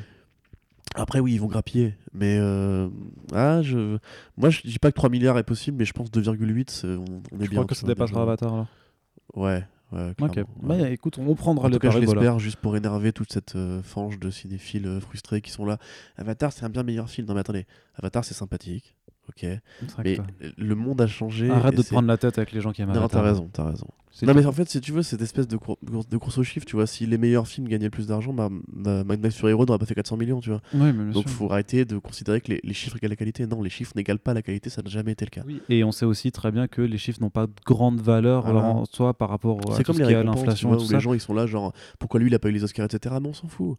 La, la vérité, c'est que si vous avez kiffé le film, peu importe euh, ce qui vient derrière, quoi. Oui, parce qu'on rappellerait, c'est pas que c'est pas que l'inflation, hein, c'est euh, le nombre de salles de cinéma sûr, qui sont ouvertes, le nombre de séances par jour, euh, le nombre de, enfin le, le salaire moyen des gens aussi à l'époque ou, Ouais. euh, ou la tranche d'âge visée. Il y a énormément de facteurs qui font Puis que. voilà, puis c'est comme quand Netflix parle de 52 millions pour Triple Frontière. Voilà. Tout le monde gonfle les chiffres, c'est ça la vérité. Voilà. Le streaming gonfle les chiffres, et à l'époque, pour les fameux Star Wars qui étaient tellement devant, c'est parce qu'encore une fois, dès que Star Wars 5 sortait, on rebalançait Star Wars 4 en salle, et quand le 6 est sorti, on lançait le 4 et le 5, etc. Après, il y a eu les, les Avatar a une 3D. ressortie en salle ou pas Je me rappelle plus, je crois. Oui, bien sûr, Oui. il a eu deux périodes d'exploitation, Avatar. Ouais. Et Avatar, pareil, a gonflé les chiffres parce qu'à l'époque, c'était des places très chères grâce à la 3D. Tu vois, C'est- déjà à l'époque, c'était gonfler les chiffres. Donc, euh, non, non, mais croyez bien que tous- tous les films qui sont premiers au box-office ont gonflé les chiffres, de toute façon.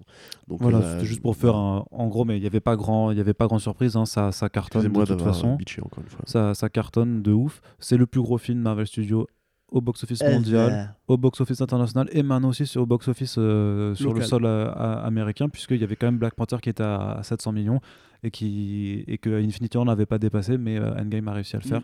Donc c'est vraiment le premier film Marvel Studios et le plus gros film de super-héros de, de toute façon. Bah, du coup, ça- Ouais, ouais. c'est vrai que je l'ai même pas titré comme ça. Je fais, euh, et de 2,5 milliards parce que c'est tellement. Euh, oui, big deal. non, mais c'est ça. euh, on s'y attendait un petit peu, tu vois. C'est vrai que ça, ça, ça devient des chiffres qui sont tellement hallucinants que tu perds un peu le sens des, des réalités avec ça. Mais, une question bon. d'ailleurs. T'as que Oui. Far From Home cette année avec, euh, avec Endgame? Là, il reste que Far From Home pour Marvel Studios. Du coup, ils vont faire 4 milliards an, quoi. Ah bah oui, oui, bien sûr. Ouais. Bah, là, techniquement, ils peuvent même. Là, ils sont déjà à 3 milliards 5 avec euh, deux films. Pourquoi deux films? Ah oui, mais non, Bah, Captain Captain Marvel. Marvel. Oui, Captain suis Marvel et bête, hein, oui, Endgame, bon, ouais, c'est donc 3 5 milliards et demi déjà. ok, hein. bon, ils vont faire 5 milliards. Ah, c'est ouf. Ouais. C'est complètement taré. Enfin bref, du coup, on parle de, de moins de sous, on parle justement, on va continuer un peu avec euh, Marvel Oui, bah allez, enfin, là, hein, un peu d'artistique. Merde. Avec euh, bah, de l'artistique, on sait pas parce que justement, euh, c'est Disney qui a, qui a dévoilé son, son planning pour, euh, pour tout, un tas- tout, tout un paquet de films et ça a permis d'avoir quelques avancées sur certains des projets Fox qui étaient, euh, d'après Simon Kinberg, en discussion du côté de Disney. et donc, on apprend pêle-mêle, alors d'une part que, mais ça, on va, on va aller très vite dessus parce que je pense que maintenant on peut faire, mettre fin à ce running gag, c'est que le film Gambit a été retiré des plannings alors qu'il était prévu en février 2020, donc a priori. Rappelez-vous ce podcast où Arnaud Kikou vous dise euh, Non, mais il va se faire Gambit, j'en suis sûr et tout. Euh, franchement, ils ont Channing Tatum. Je ça- pense, ça faire. je- je- mais je pense que Channing Tatum est toujours. Mais après, ça, il, il, il sort pas pour le moment. Euh, Peut-être qu'il sortira en 2025.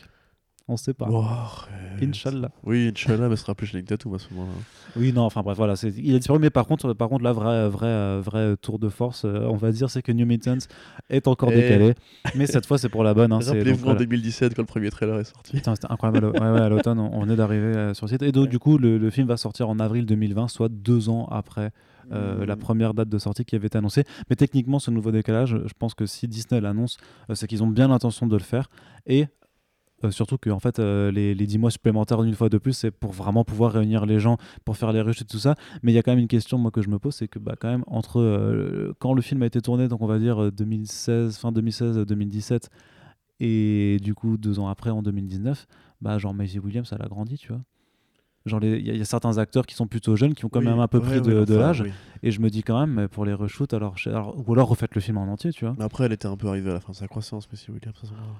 Quand même, hein. Elle a quel âge Attends, Quand parce même. que tu, me- tu me mets le doute là en fait. Mais oui, après, enfin, de toute façon, ça va être très marrant pour je veux les. dire, il y, a- il y a deux ans, elle tournait pas des scènes de, de fesses dans Game of Thrones, tu vois. C'était. Euh, bah, ouais, c'était il y a un an. hein, Mais attends, mais elle est en tournage depuis combien de temps cette saison 8 euh, C'est assez. Bah oui, non, mais si tu, si tu décales, le, le rapport, là, si tu veux, le- le- le- la fourchette de décalage d'âge, elle, est- elle est la même, Ouais, tu bah, vois. de toute façon, ça va être très marrant pour eux de partir en tournage en les promos. Genre, euh, et votre personnage, etc. Attendez, j'ai- Oui, c'est vrai, oui, j'avais oublié cette scène qu'on avait tournée il y a deux ans, etc. Tu vois, ils, ils vont pas s'en souvenir en fait. Bah ouais, non, mais, mais moi je me demande si franchement s'ils vont pas juste retourner le film parce que techniquement ils ont le temps en fait. S'ils repartent assez rapidement à partir de l'été, techniquement ils ont le temps de refaire un film. Mais Tu vois, elle a, elle a 22 ans, Maisie Williams. hein, euh. Elle a C'est- 22 ans ouais, maintenant Elle a 22 ans, ouais. Ouais, mais elle en avait, elle en 80, avait quoi là, 87, à se dire qu'à l'époque du tournage, elle en avait euh, 20. moins de 20 Ou 18, 18, 19. 19 bah, je te- Moi je te dis qu'entre mes 18, 19 et mes 22 ans, j'avais quand même changé aussi. hein. Oui, bah on s'en est rendu compte, oui. Mais euh, qu'est-ce que du coup. Je sais pas, enfin, tu vois, New Mutants, au bout d'un moment, la blague a assez duré, en fait. Ouais, mais là, Moi, je veux qu'il sorte, je veux qu'on le voit, je veux qu'on puisse dire oui, pas bien, bien. Il y aura même pas de suite, de toute façon, hein, on va pas se Hmm. mentir. Non, c'est ça qui est, curieux. Bah, ce, qui, est curieux, c'est quand même, ce qui est curieux, c'est quand même qui, qui décide Non, de, mais de voilà, sortir, mais franchement, c'est juste, des- c'est juste une catastrophe, ce projet, c'est juste une catastrophe. C'est vraiment genre, regardez, on fait un rachat de 1 mi- enfin, 50 milliards, etc. Euh, et puis lui, qu'est-ce qu'on en fait? C'est genre, ça, c'est c'est un peu le petit qui est euh, après la mort de ses parents, genre qui est adopté par une famille de, enfin, ses grands-oncles très riches, tu vois, et qui sont là mode genre, euh, ouais, bon, bah, il y, a- il y a lui qu'on a récupéré avec la maison et la voiture, qu'est-ce qu'on en fait? Oh, on verra plus tard, tu vois.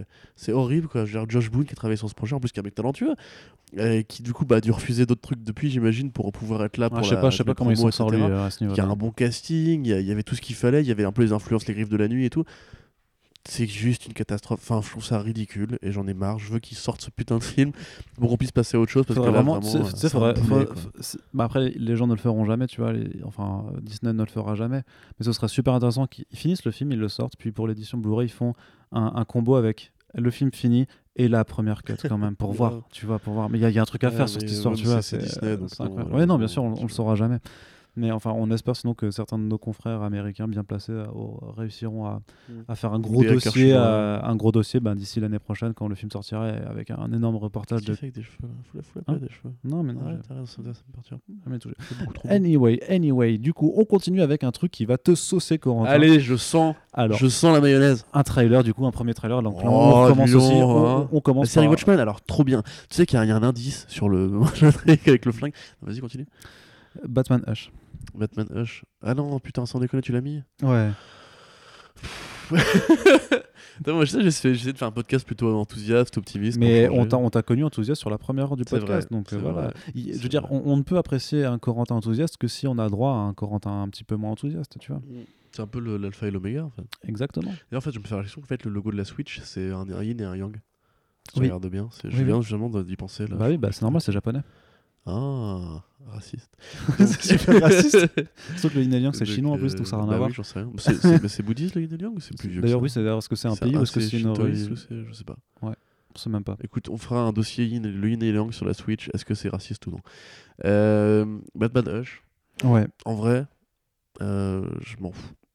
Je m'en fous vraiment grave en fait. Euh, je regarde pas vraiment les DC, je trouve que ça fait vraiment très longtemps. Que j'ai dû voir, ça devait être euh, Son of Batman, et j'ai trouvé ça tellement. T'as pas regardé euh, Justice League versus Fatal Non, non, non, non, pas, non, on- pas qu'on soit d'accord. C'est les, les Bruce Timmeri, oui, je les regarde. Les, euh, j'ai vu Batman et Harley, j'ai vu euh, Gods Among Us. Enfin, Gods Among Us, si c'est ça, Gods Among Us? Le. Ah, celui où Bruce Timm, tu sais, recrée la mythologie. Où, en fait, Gods and Monsters. Gods and Monsters, voilà, merci.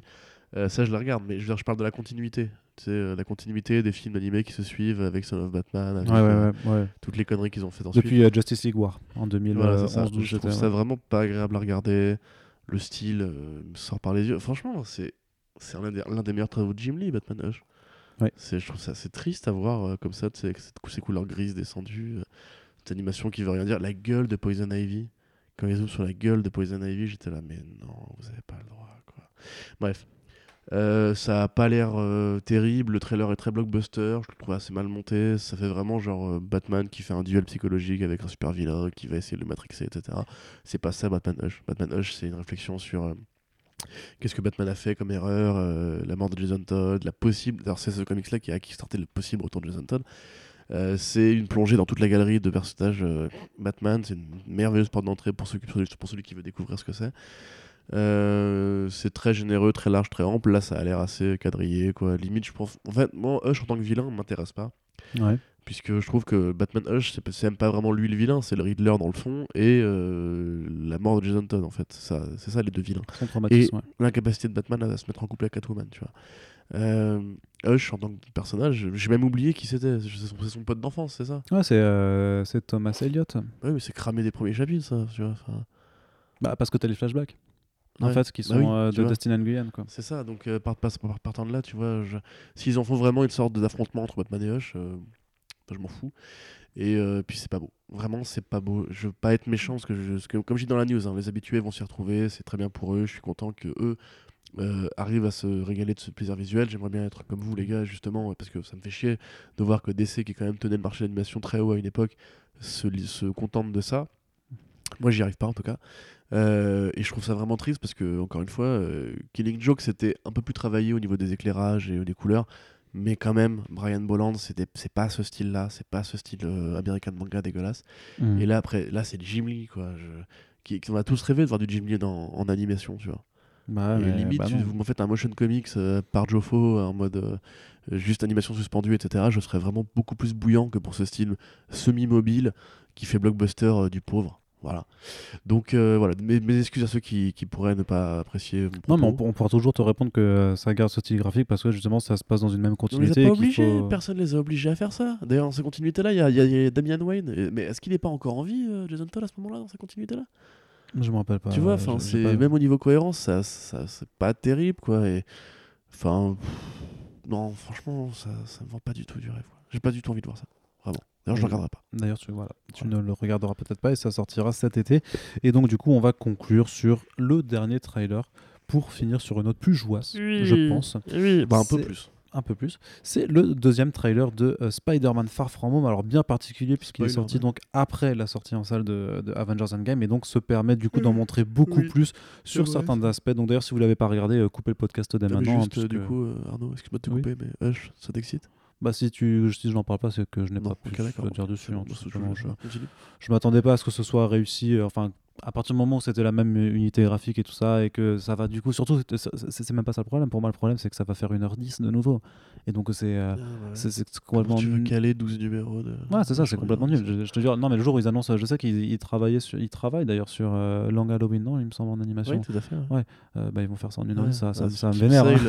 S'ils prennent le trait type 7 pour en faire ce truc de merde, là, je... Bah ouais, il y, a- un gros risque. hein. Il y a un content, gros risque que ça va finir aussi en 1h10 avec euh, ce- cette DA. Quoi. Donc, euh. Mais bon, euh, Les gars, matez Spider-Verse. The adaptation of the acclaimed graphic novel, tu vois, ça, Ouais. ça suffira. à- Ouais, Bref, youpi, du coup, ouais. Spider-Man Far From Home, Oui. qui se, donc avec un Tom Holland qui prévient les gars, si vous n'avez pas vu Endgame, euh, il va y avoir des spoilers, machin, donc euh, regardez pas. Bon, après, vous avez vu Endgame, donc arrêtez, Et voilà, arrêtez de Voilà, vous genre. avez tous vu Endgame, donc euh, on va parce qu'on va, on va, on va en parler librement. Si jamais vous ne l'aviez pas vu, je ne sais pas ce que vous faisiez, vous étiez peut-être en vacances, vous avez le droit, c'est bien, c'est important aussi. Allez voir Endgame, puis écoutez la suite de ce podcast. Voilà, euh, et du coup, donc, euh, te hein. voilà, donc on, on commence effectivement avec ces plans de, de Tom Holland en train de, de, se lamenter sur la mort de, Tony Stark. Grieving. Grieving, euh, mourning, moi je pensais, tu vois, Ouais. mais je l'avais pas en train de, je Oui, l'avais- c'est je l'avais pas en français. Il, fait son deuil. Voilà, il fait son deuil. Et du coup, on, en- on en apprend plus, notamment sur euh, aussi son rapport avec Mysterio, et surtout Mysterio qui dit qu'il vient d'une autre terre. Et donc, euh, Bah potentiellement, alors, alors, du coup, tu comprends mieux. euh, parce que si, si Far From Home ouvre vraiment les portes du multivers, puisque dans un autre extrait, on voit que effectivement la Terre du MCU, c'est la Terre 616, ce qui effectivement est con- Oui, con- vient cohérent, contre, ouais. en fait, ça vient contredire un, un Marvel Guide qui avait dit que la Terre du MCU c'était la Terre euh, 1999. non, un truc comme ça, tu vois. 199, 999. Donc euh, bon, euh, admettons. Et, et, euh, aussi le fait que Secret Wars a décrété qu'il n'y avait plus de multivers, etc. Mais bon, Voilà, enfin oui. Bon, c'est plus, plus qu'ils ils s'ouvrent les portes d'un multivers Voilà, c'est un cinématographique. petit voilà. clin d'œil, on a fait une news. C'était pas l'idée de bitcher, évidemment, ils font ce qu'ils veulent, on s'en fout. Et Et sait- on sait très bien que malgré leurs fantasmes ou nos fantasmes de nerd, ce ne sont pas les mêmes multivers. D'ailleurs, ils ont euh, les, les- les équipes de Sony Pictures Animation ont un peu joué là-dessus parce que du coup, ils ont fait un petit euh, tweet avec un gif en disant on se voit dans un autre, dans une autre, dans un autre univers. Ce qui a directement lancé la force spéculation, comme quoi il y, y y allait avoir un crossover entre Spider-Verse et le MCU, je sais pas quoi. Mais, euh, Mais il y a même des mecs qui cherchent des indices de ça dans les trailers. Ouais. hein. Genre, tu sais, t'as un, un- un petit jeune noir qui passe dans le champ, je sais pas quoi. oui, c'est ça qui tape dans les couilles de, Voilà. euh, de son pote là. Et euh, du Mais, coup, ils disent ouais, c'est Miles Morales. ouais. En fait, moi, j'avais compris que Miles Morales, ce serait le neveu de Childish Gambino dans, dans le premier, tu vois, c'est le mec du Queen. Bah, le truc, c'est qu'il y a, il y a son nom dit qu'il a un neveu et que- Oui, oui, on, sait que. enfin, on, sait, pas s'il s'appelle Aaron, ce, ce Si, si, c'est lui, c'est lui, ouais. Bah, ce C'est Uncle Aaron. Il n'y a mais- pas de question à se poser dans ce cas-là. Bah, je pense en plus, mais bon, voilà. Enfin, tout, tout, ça, tout ça pour dire que Spider-Man Far, From Home, a priori, va ouvrir les portes du multivers potentiellement. Peut-être que je suis c'est. d'accord, j'y crois pas du tout à ça. Ouais, bah, c'est peut-être le twist, hein, c'est qu'en fait, non, bien entendu, c'est parce que ça reste mystérieux, donc il peut un peu raconter ce qu'il veut et faire croire ce qu'il Bah qu'il oui. a envie aux gens. On est d'accord. Mais du coup, enfin, dans cette perspective-là, parce qu'on on sait quand même que Marvel Studios doit un peu ouvrir les, les portes aussi pour euh, son, futur. Euh, je comprends mieux en fait pourquoi euh, Feige décrétait que c'était vraiment celui-là qui servirait de, fin à la phase 3, parce qu'on le voit un peu comme une sorte d'épilogue à Endgame, puisqu'il y a quand même, a priori, certaines de ses conséquences qui feront partie de la trame narrative et qui vont un peu motiver les actions de, Peter Parker, qui, qui en a marre un peu de ses responsabilités, on le voit, puisqu'il il part en vacances et il dit euh, mais je, veux, veux pas parler à Nick Fury, je veux plus parler au Shield, euh, foutez-moi la paix. Et justement, c'est pour ça que Nick Fury en fait va, va venir le déloger pendant ses vacances. Parce qu'a priori, aussi, ils le veulent en tant que héros, ben, parce que tous les grands héros ne sont plus là. Je veux dire, Thor s'est barré, euh, Captain Marvel, elle est pas, pas disponible, comme elle est jamais disponible dans tous les films Marvel Studios, parce que sinon, forcément, il y aurait plus de films Marvel Studios. Mais, euh, mais tu le vois aussi euh, en train de le monter un peu comme un nouveau Young Leader, tu vois, pour un potentiel Young Avengers par exemple ou, un, ou, un- ou des Champions tu vois un truc comme ça mais je, je pense que plus encore que d'autres Far From Home et faudrait vraiment voir euh, les implications qu'il va y avoir sur l'évolution des films, parce que je pense que ça va vraiment amener d'autres, plus de pistes en tout cas pour le futur que Endgame pouvait forcément l'amener, euh, parce qu'on voyait quand même que sur la fin il y avait quelque, quelque chose, quelques petits points qui étaient disséminés, tu vois, mais c'était pas aussi généreux que, que ça pouvait l'être, et que Far From Home pourrait vraiment euh, mener à ça. Et il y a un deuxième truc qui a été amené, c'est que tu as un acteur qui a été choisi pour euh, jouer je sais plus quel rôle, mais en gros son prénom c'est le prénom de Spider-Man UK, et tu as des toys en fait qui sont déjà sortis avec Spider-Man UK, et du coup le Spider-Man Far From Home pourrait vraiment amener en fait à, à- à d'autres Spider-Man justement qui se situent loin des États-Unis littéralement. il est bouillant, il est bouillant. Bah non, non, mais vraiment, enfin, t'as, t'as quand même pas mal de, de choses et tu Ouais. te dis, putain, les gars, ils sont peut-être en train de jouer grave, grave sur les mots euh, à ce niveau-là. Ouais. Mais en tout cas, sur le trailer en lui-même, et je finis, euh, moi j'étais vachement plus enthousiaste que, que sur le premier. Parce que le premier, ça, ça faisait très, très générique, euh, je trouvais. Et là, je trouve que c'est plus, vachement plus intéressant parce que tu vois beaucoup plus les relations des personnages vraiment par rapport à tout ce qui a pu se passer. Parce que cette, euh, cette petite possibilité d'avoir un, ré- un réel multivers, je la trouve plutôt excitante parce que les scènes d'action ont l'air quand même plutôt sympathiques avec les, les- ces gros élémentales de- d'eau, de, feu et de terre. Moi, ça m'a vraiment, ça m'a vraiment plus. Et puis, euh, il y a Happy, et franchement, il me fait marrer. Quoi. John Donc, Favreau, euh, ouais, ouais. John Favreau me fait bien marrer, donc euh, voilà. Ouais. Bah, comment? Que dire, que dire, que dire? En fait, le truc, c'est que moi, je, je, je vois ton enthousiasme et ton entrain et ouvrir la porte du multivers, oh là là. Et en fait, je me dis que c'est justement là-dessus qu'ils qui, qui sont en train Qui de vont backtracker, ouais. Tu vois, c'est. Je me dis qu'en fait, c'est tellement excitant que, entre guillemets, c'est l'effet mandarin, tu vois. Mm. Je me- je... Parce que c'est très compliqué à gérer un multivers et entre guillemets, pour l'instant, il n'y a pas vraiment de film d'annoncé ou de rumoré qui tendrait à mener vers ça. Attends cet été. Hein. C'est-à-dire que là, actuellement, on a en visu, euh, on a en visu Nova, on a en visu Silver Surfer, on a en visu le, Scott le, le Ghost Rider, pardon, le... non, pas du tout. Non. Euh, Kamala Khan, on a en visu euh, Scott- Doctor Strange 2 et Black Panther 2, Captain Marvel 2 aussi. Captain Marvel 2, Shang-Chi, euh, Shang-Chi, Eternals. Eternals, il n'y a rien qui fait multivers là-dedans. Tu vois, pour moi, il n'y a rien qui euh, ouvrirait les portes de ce multivers-là. Donc j'ai envie de dire que c'est euh, un leurre, ou bien que c'est pas un leurre, mais que ça, sera pas, que ça, que ça ne va pas être utilisé. Parce qu'on avait déjà eu un report de projection, pr- de projection publique, projection de test, qui euh, avait spoilé un peu des trucs que je vais pas spoiler maintenant, parce que voilà, j'imagine que vous n'êtes pas forcément tous au courant, mais grosso modo, voilà, le- les twists du film seraient déjà connus, et entre guillemets, Ah. le, le fait est que Mysterio, bah, on sait que c'est un menteur, quoi. Ouais, Alors, en l'occurrence, ce, ce report-là ne parlait pas du tout du multivers. Donc il se peut qu'ils aient rajouté ça ensuite et que du coup tu une post-gène qui effectivement ouvre la porte vers Captain euh, enfin Captain, j'ai- j'ai Captain Britain Spider UK du coup après peut-être juste que les toys en fait c'est que on sait qu'ils voyagent de pays en pays Oui, et du coup, il se peut qu'il ait juste fait un, costume, à chaque fois, tu bien vois sûr, voilà, ouais. que ce soit un petit clin d'œil fait aux fans Honnêtement, euh, j'en sais rien. Je sais que John Watts justement avait bien, bien mené sa barque avec le, le vautour euh, dans Spider Homecoming. Donc, soit il y a twist, soit il n'y a pas twist. J'aimerais qu'il n'y ait pas twist. Je suis comme toi, j'aimerais bien euh, vraiment un pas le multivers. twist? Hein? T'aimes pas le twist? Tu préfères le rock, le, le boogie, le- la salsa? Et j'ai une nouvelle fois réussi à faire quitter euh, le, le podcast à Corentin. Shut the fuck up. Donc, euh, ouais, j'aimerais bien qu'il n'y ait, pas de twist en mode genre It was all a lie depuis le début. J'aimerais tag. Arrête Il danse. J'aimerais vraiment que, entre guillemets, ils assument cette direction. Et euh, mais imagine, tu vois, genre reléguer ça à Spider-Man. Après, tu vois, pareil, j'ai un, un problème avec ça, c'est que du coup, la saga Spider-Man actuellement chez Marvel Studios, c'est même pas une vraie saga Spider-Man, c'est une saga. euh, c'est Iron Man euh, The Sequel, tu vois, c'est Hmm. Iron Man and Son, tu vois, c'est Iron Son, tu vois, limite, c'est euh, Iron Man Junior, tu vois, ça, me fait pas dire qu'il fait Iron du tout. Enfin, je veux dire, où, où est le Daily Bugle, euh, où est Gwen Stacy, où, sont, Bah, où, où est la, la romance, l'identité A secrète. priori, le Daily Bugle, il est là. Le, trailer, c'est vrai que le, le trailer spoil qu'a priori MJ a capté. Ouais, euh, mais putain, c'est un truc de ouf. Il y a Ouais. plus, plus aucun film qui parle de la gestion des identités secrètes. Tout le monde s'en fout maintenant. Ouais. Genre que le- de Lois et Clark des euh, Just, euh, BVS, c'était euh, on s'en fout. Ils, ils sont ensemble maintenant. Là, putain, c'est une composante essentielle de la vie de super-héros, les choix qu'il y a à faire. Le côté, euh, elle est amoureuse du super-héros, mais, mais pas de l'humain qui va avec, tu vois. Enfin, c'est des trucs à la con, mais. T'as fait un bac, on l'a pas vu au cinéma, ça. Mm. Et euh, voilà, donc du coup, effectivement, on sait que le Daily Bugle sera là, mais ce sera pas le vrai Daily Bugle. Euh, les, les galeries de vilains classiques, bon, Mysterio est un vilain classique, tu me diras, c'est sûr. Mais le côté genre Spider-Man est un héros qui gère New York, euh, dans, comme dans Sam Raimi, tu vois. Ouais, bah, là, il peut pas le faire parce qu'il est loin de. Justement. Non, mais c'est un choix. Arrête de dire comme si c'était genre on les a mis un flingue sur la gueule. Maintenant, il, il va chez l'étranger. Non, maintenant, c'est un choix qu'ils font, tu vois. Hmm. Et pareil, la cohérence de genre 4 mois après euh, l'apocalypse euh, et l'extinction de l'humanité, on va faire un petit voyage en Europe parce que quand même, les gars, Bah, après, il y a le bac à passer, attention. Hein, là, bah, mais- on verra bien comment ce sera amené. Attends. Mais ça, ça Oui, c'est ça, c'est un voyage de, pour euh, relaxer les gens, euh, pour pas qu'ils aient trop de PTSD. Tu on fait, bah, prenez, prenez des jours. Ouais, mais, Allez- allez en oui, Europe. mais entre guillemets, le film a l'air quand même d'être une comédie pour ados, quoi. Si, si- si vous avez disparu pendant 5 ans, quand vous revenez, faites un tour Venise. Mais tu vois, c'est pareil, genre, ils ont pas l'air d'avoir changé émotionnellement. euh. Tu Bah vois, non, on, mais parce que on- eux, voit que. Peter a vécu un truc, mais le fait d'être passé à côté de 5 ans du, du reste de l'univers, ça va, tu vois, genre, Mm. on, est mort, on est revenu à la vie, c'est tranquille, tu vois. Bon, du coup, euh, y a- t'as vu, on a, on a histoire demain. Ah ouais, on a histoire, putain, merde, faut que je fasse mon DM, tu vois. T'es là, bah ouais, mais. Bah, pas le temps de bizarre, niaiser, quoi. mec, hein, faut reprendre le, le train, faut Ouais, aller de l'avant ouais, aussi, non, tu vois. Pas- Mais en fait, euh, par rapport au fait de la conclusion de, de la phase 3, tu vois, dont tu parlais, je me rappelle que le film qui conclut la phase 2 de euh, Marvel Studios, c'était Ant-Man. Et ça n'avait aucune importance, entre guillemets, tu vois. Oui, Non, mais dans les canons vraiment de des, les pipelines de production, Oui, c'est oui. Ant-Man. c'est la- Et pourtant, on s'en branle, tu vois. Tu peux même limite. oui Ant-Man, euh, on s'en. Bah, techniquement, Ant-Man, au final, ça Oui, mais introduisait pour le, le deux, Quantum pour le deux, Verse, pour le deux. euh, et le. Quantum Realm, euh, ça a voilà, quand même pour été le deux, très important Pour Ant-Man ensuite. 1, euh, pff, aucun rapport avec Age of Ultron, tu vois. Oui, Vraiment aucun rapport pour le non, coup. mais c'était plus, c'était plus important dans ce que ça allait amener pour le, le- Ouais, ouais. le- Non, la moi, je pense de que- la phase, quoi. Moi, je pense que Feige dit ça parce que c'est le film qui va gérer les conséquences les plus directes, c'est-à-dire la mort de Tony Stark, et donc ils, ils vont, ils marchent par deux.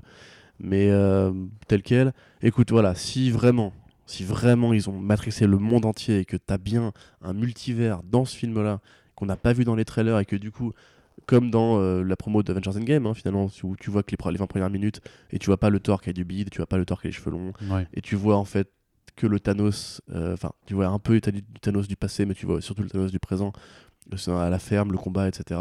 Et qu'en fait, du coup, toute la promo est faite sur les 20 premières minutes où euh, Spider-Man botte le cul de Mysterio, et, ou, ou alors Mysterio s'enfuit au bout d'une heure de film et qu'il le cavale après dans le multivers, ou que le troisième acte, au lieu de faire un combat de héros-vilain, euh, c'est vraiment genre Mysterio qui se barre dans le multivers, et là, il lui cavale après, et là, il croise d'autres d'autres Spider-Man et compagnie.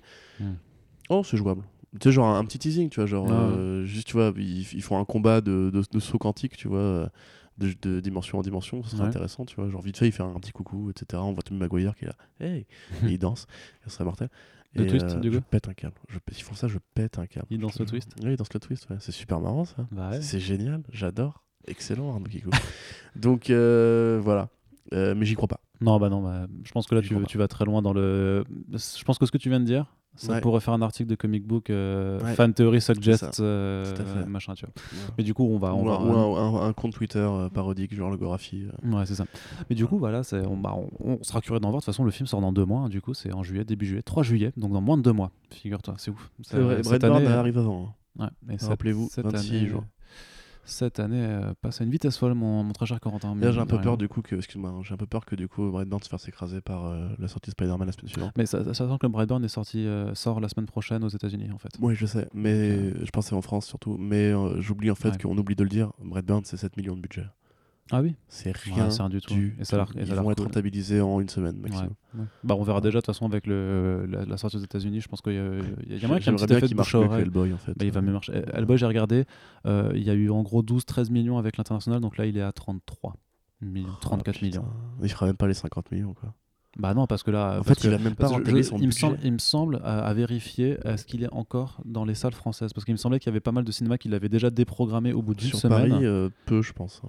Hein. et, euh, et ça, c'est vraiment. Après, je comme j'ai dit dans les news, hein, après quand Pikachu est sorti, euh, voilà, en France on est des Pokéfans. Et après, en plus, il y a John Wick qui arrive.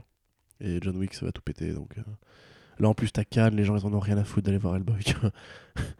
Il faut pas se mentir. ouais, euh, ouais, c'est sûr. C'est. Non, non, Désolé, David hein, et Yann. Non, et, Et puis, si jamais vous, demandez ce qui s'est passé, bah, enfin, on vous rappelle que nous avons un, po- un podcast sur Hellboy qu'on a Et enregistré pas, la pas semaine dégueu dernière. ce podcast, j'ai bien aimé le faire, c'était cool. C'était pas trop trollesque, il y avait de, de Bah non, mais c'était pour quand même dire euh, noir sur blanc euh, quels sont les Ouais. putains de problèmes avec ce film. Mm. Quoi. On aurait pu être beaucoup plus long, parce qu'on peut s'attarder sur la moindre scène. Shazam euh, est toujours au cinéma. Ouais. Et Shazam, du coup, il va pareil, il il arrivera pas de 400 Il- millions. Quoi. Non, non, il arrivera pas aux 400, je pense. Du coup, il- là, il est en train de stagner. Par contre, il se peut qu'il perde de l'argent, lui, pour le coup. hein. Parce que la campagne de promo d'un Shazam, c'est très gros. hein. C'est 100 millions de, de, bon, de de, de promo. hein. Ouais. Ouais, vraiment. Moi, je pense que Shazam, ce sera vraiment vécu comme un échec chez Warner. Bon, il y a encore quelques séances quand même hein, pour Hellboy en. en- Peut-être que du coup, d'ailleurs, ça va leur euh, apprendre l'intérêt de placer un film de Noël à Noël et pas un film de Noël en mai. Ouais. Euh, en mai, en avril, en mars, je sais plus, bref, au moment où il est sorti, avant Endgame. Bref, on va se quitter là-dessus. Voilà, que oui, tout à fait. Deux, deux heures Tout de podcast, fait. ça fait plaisir quand même. D'ailleurs, c'est pareil, Warner, il n'y a pas de film euh, cette année? Ah, Il y a Godzilla qui arrive là. Euh, non, mais C'est pas un super super-héros, mais, euh. Je suis en train de voir Parce pour que euh, Wonder Woman 2, c'est l'année prochaine. Ouais, et je crois qu'on a plus. Bah, il y a Joker. Joker, quand même. Oui, mais c'est pas, c'est pas un film de super-héros. Oui, mais il y a- Joker. Non, c'est pas un film de super-héros. Il y a- Joker. Ah non. Et donc, on va se, se quitter Allez, là-dessus. On y va, mon gars, c'était bien cool, les En- gars, merci d'avoir En écouté. tout cas, oui, c'est ça. On vous remercie une nouvelle fois de nous avoir écoutés. Comme d'habitude, vous, pouvez. Partagez. Non, non, vous pouvez poursuivre les discussions, les différentes discussions qu'on a abordées, donc que ce soit sur les comics ou leurs adaptations, dans les commentaires, sur les réseaux sociaux. Et bien entendu, on remercie ceux qui partagent déjà notre œuvre, mais on invite ceux qui ne le font toujours pas à le faire d'autant plus, puisque c'est C'est vraiment très important. Voilà, c'est la chose la plus importante et en plus ça ne vous demande quasi rien du tout euh, à part un tout petit peu de, de- de- de- de- d'effort personnel, mais vraiment sinon ça ne coûte pas d'argent. Et donc Dites-nous si vous voulez plus de podcasts de type En attendant saga aussi, ou si vous. oui, et je sais qu'on vous avait dit que, que voilà que The Buzz arrivera en avril, mais du coup euh, c'est toujours pas arrivé. Mais ne vous inquiétez pas, ce n'est pas euh, abandonné, c'est juste que ça a dû être, euh, ça, ça arrivera très bientôt. Corentin aura plus de temps pour venir avec nous à la rédac et on a eu pas mal de, on a été très pris ces derniers temps, enfin, autant personnellement que sur le travail, parce qu'on prépare aussi, comme vous le savez, donc cette grosse campagne. Voilà, cette, cette grosse campagne de, de crowdfunding qui demande énormément de temps à préparer pour que les choses soient bien faites. Et donc, euh, voilà, il y aura d'autres formats de podcast. Les Super Friends aussi vont revenir, bien entendu. Mon carnet d'adresse est toujours là, ouvert avec les prochaines personnes à inviter. Donc, vous inquiétez pas. On vous donne rendez-vous très bientôt pour les prochains podcasts Comics Blog. Oui. Salut Salut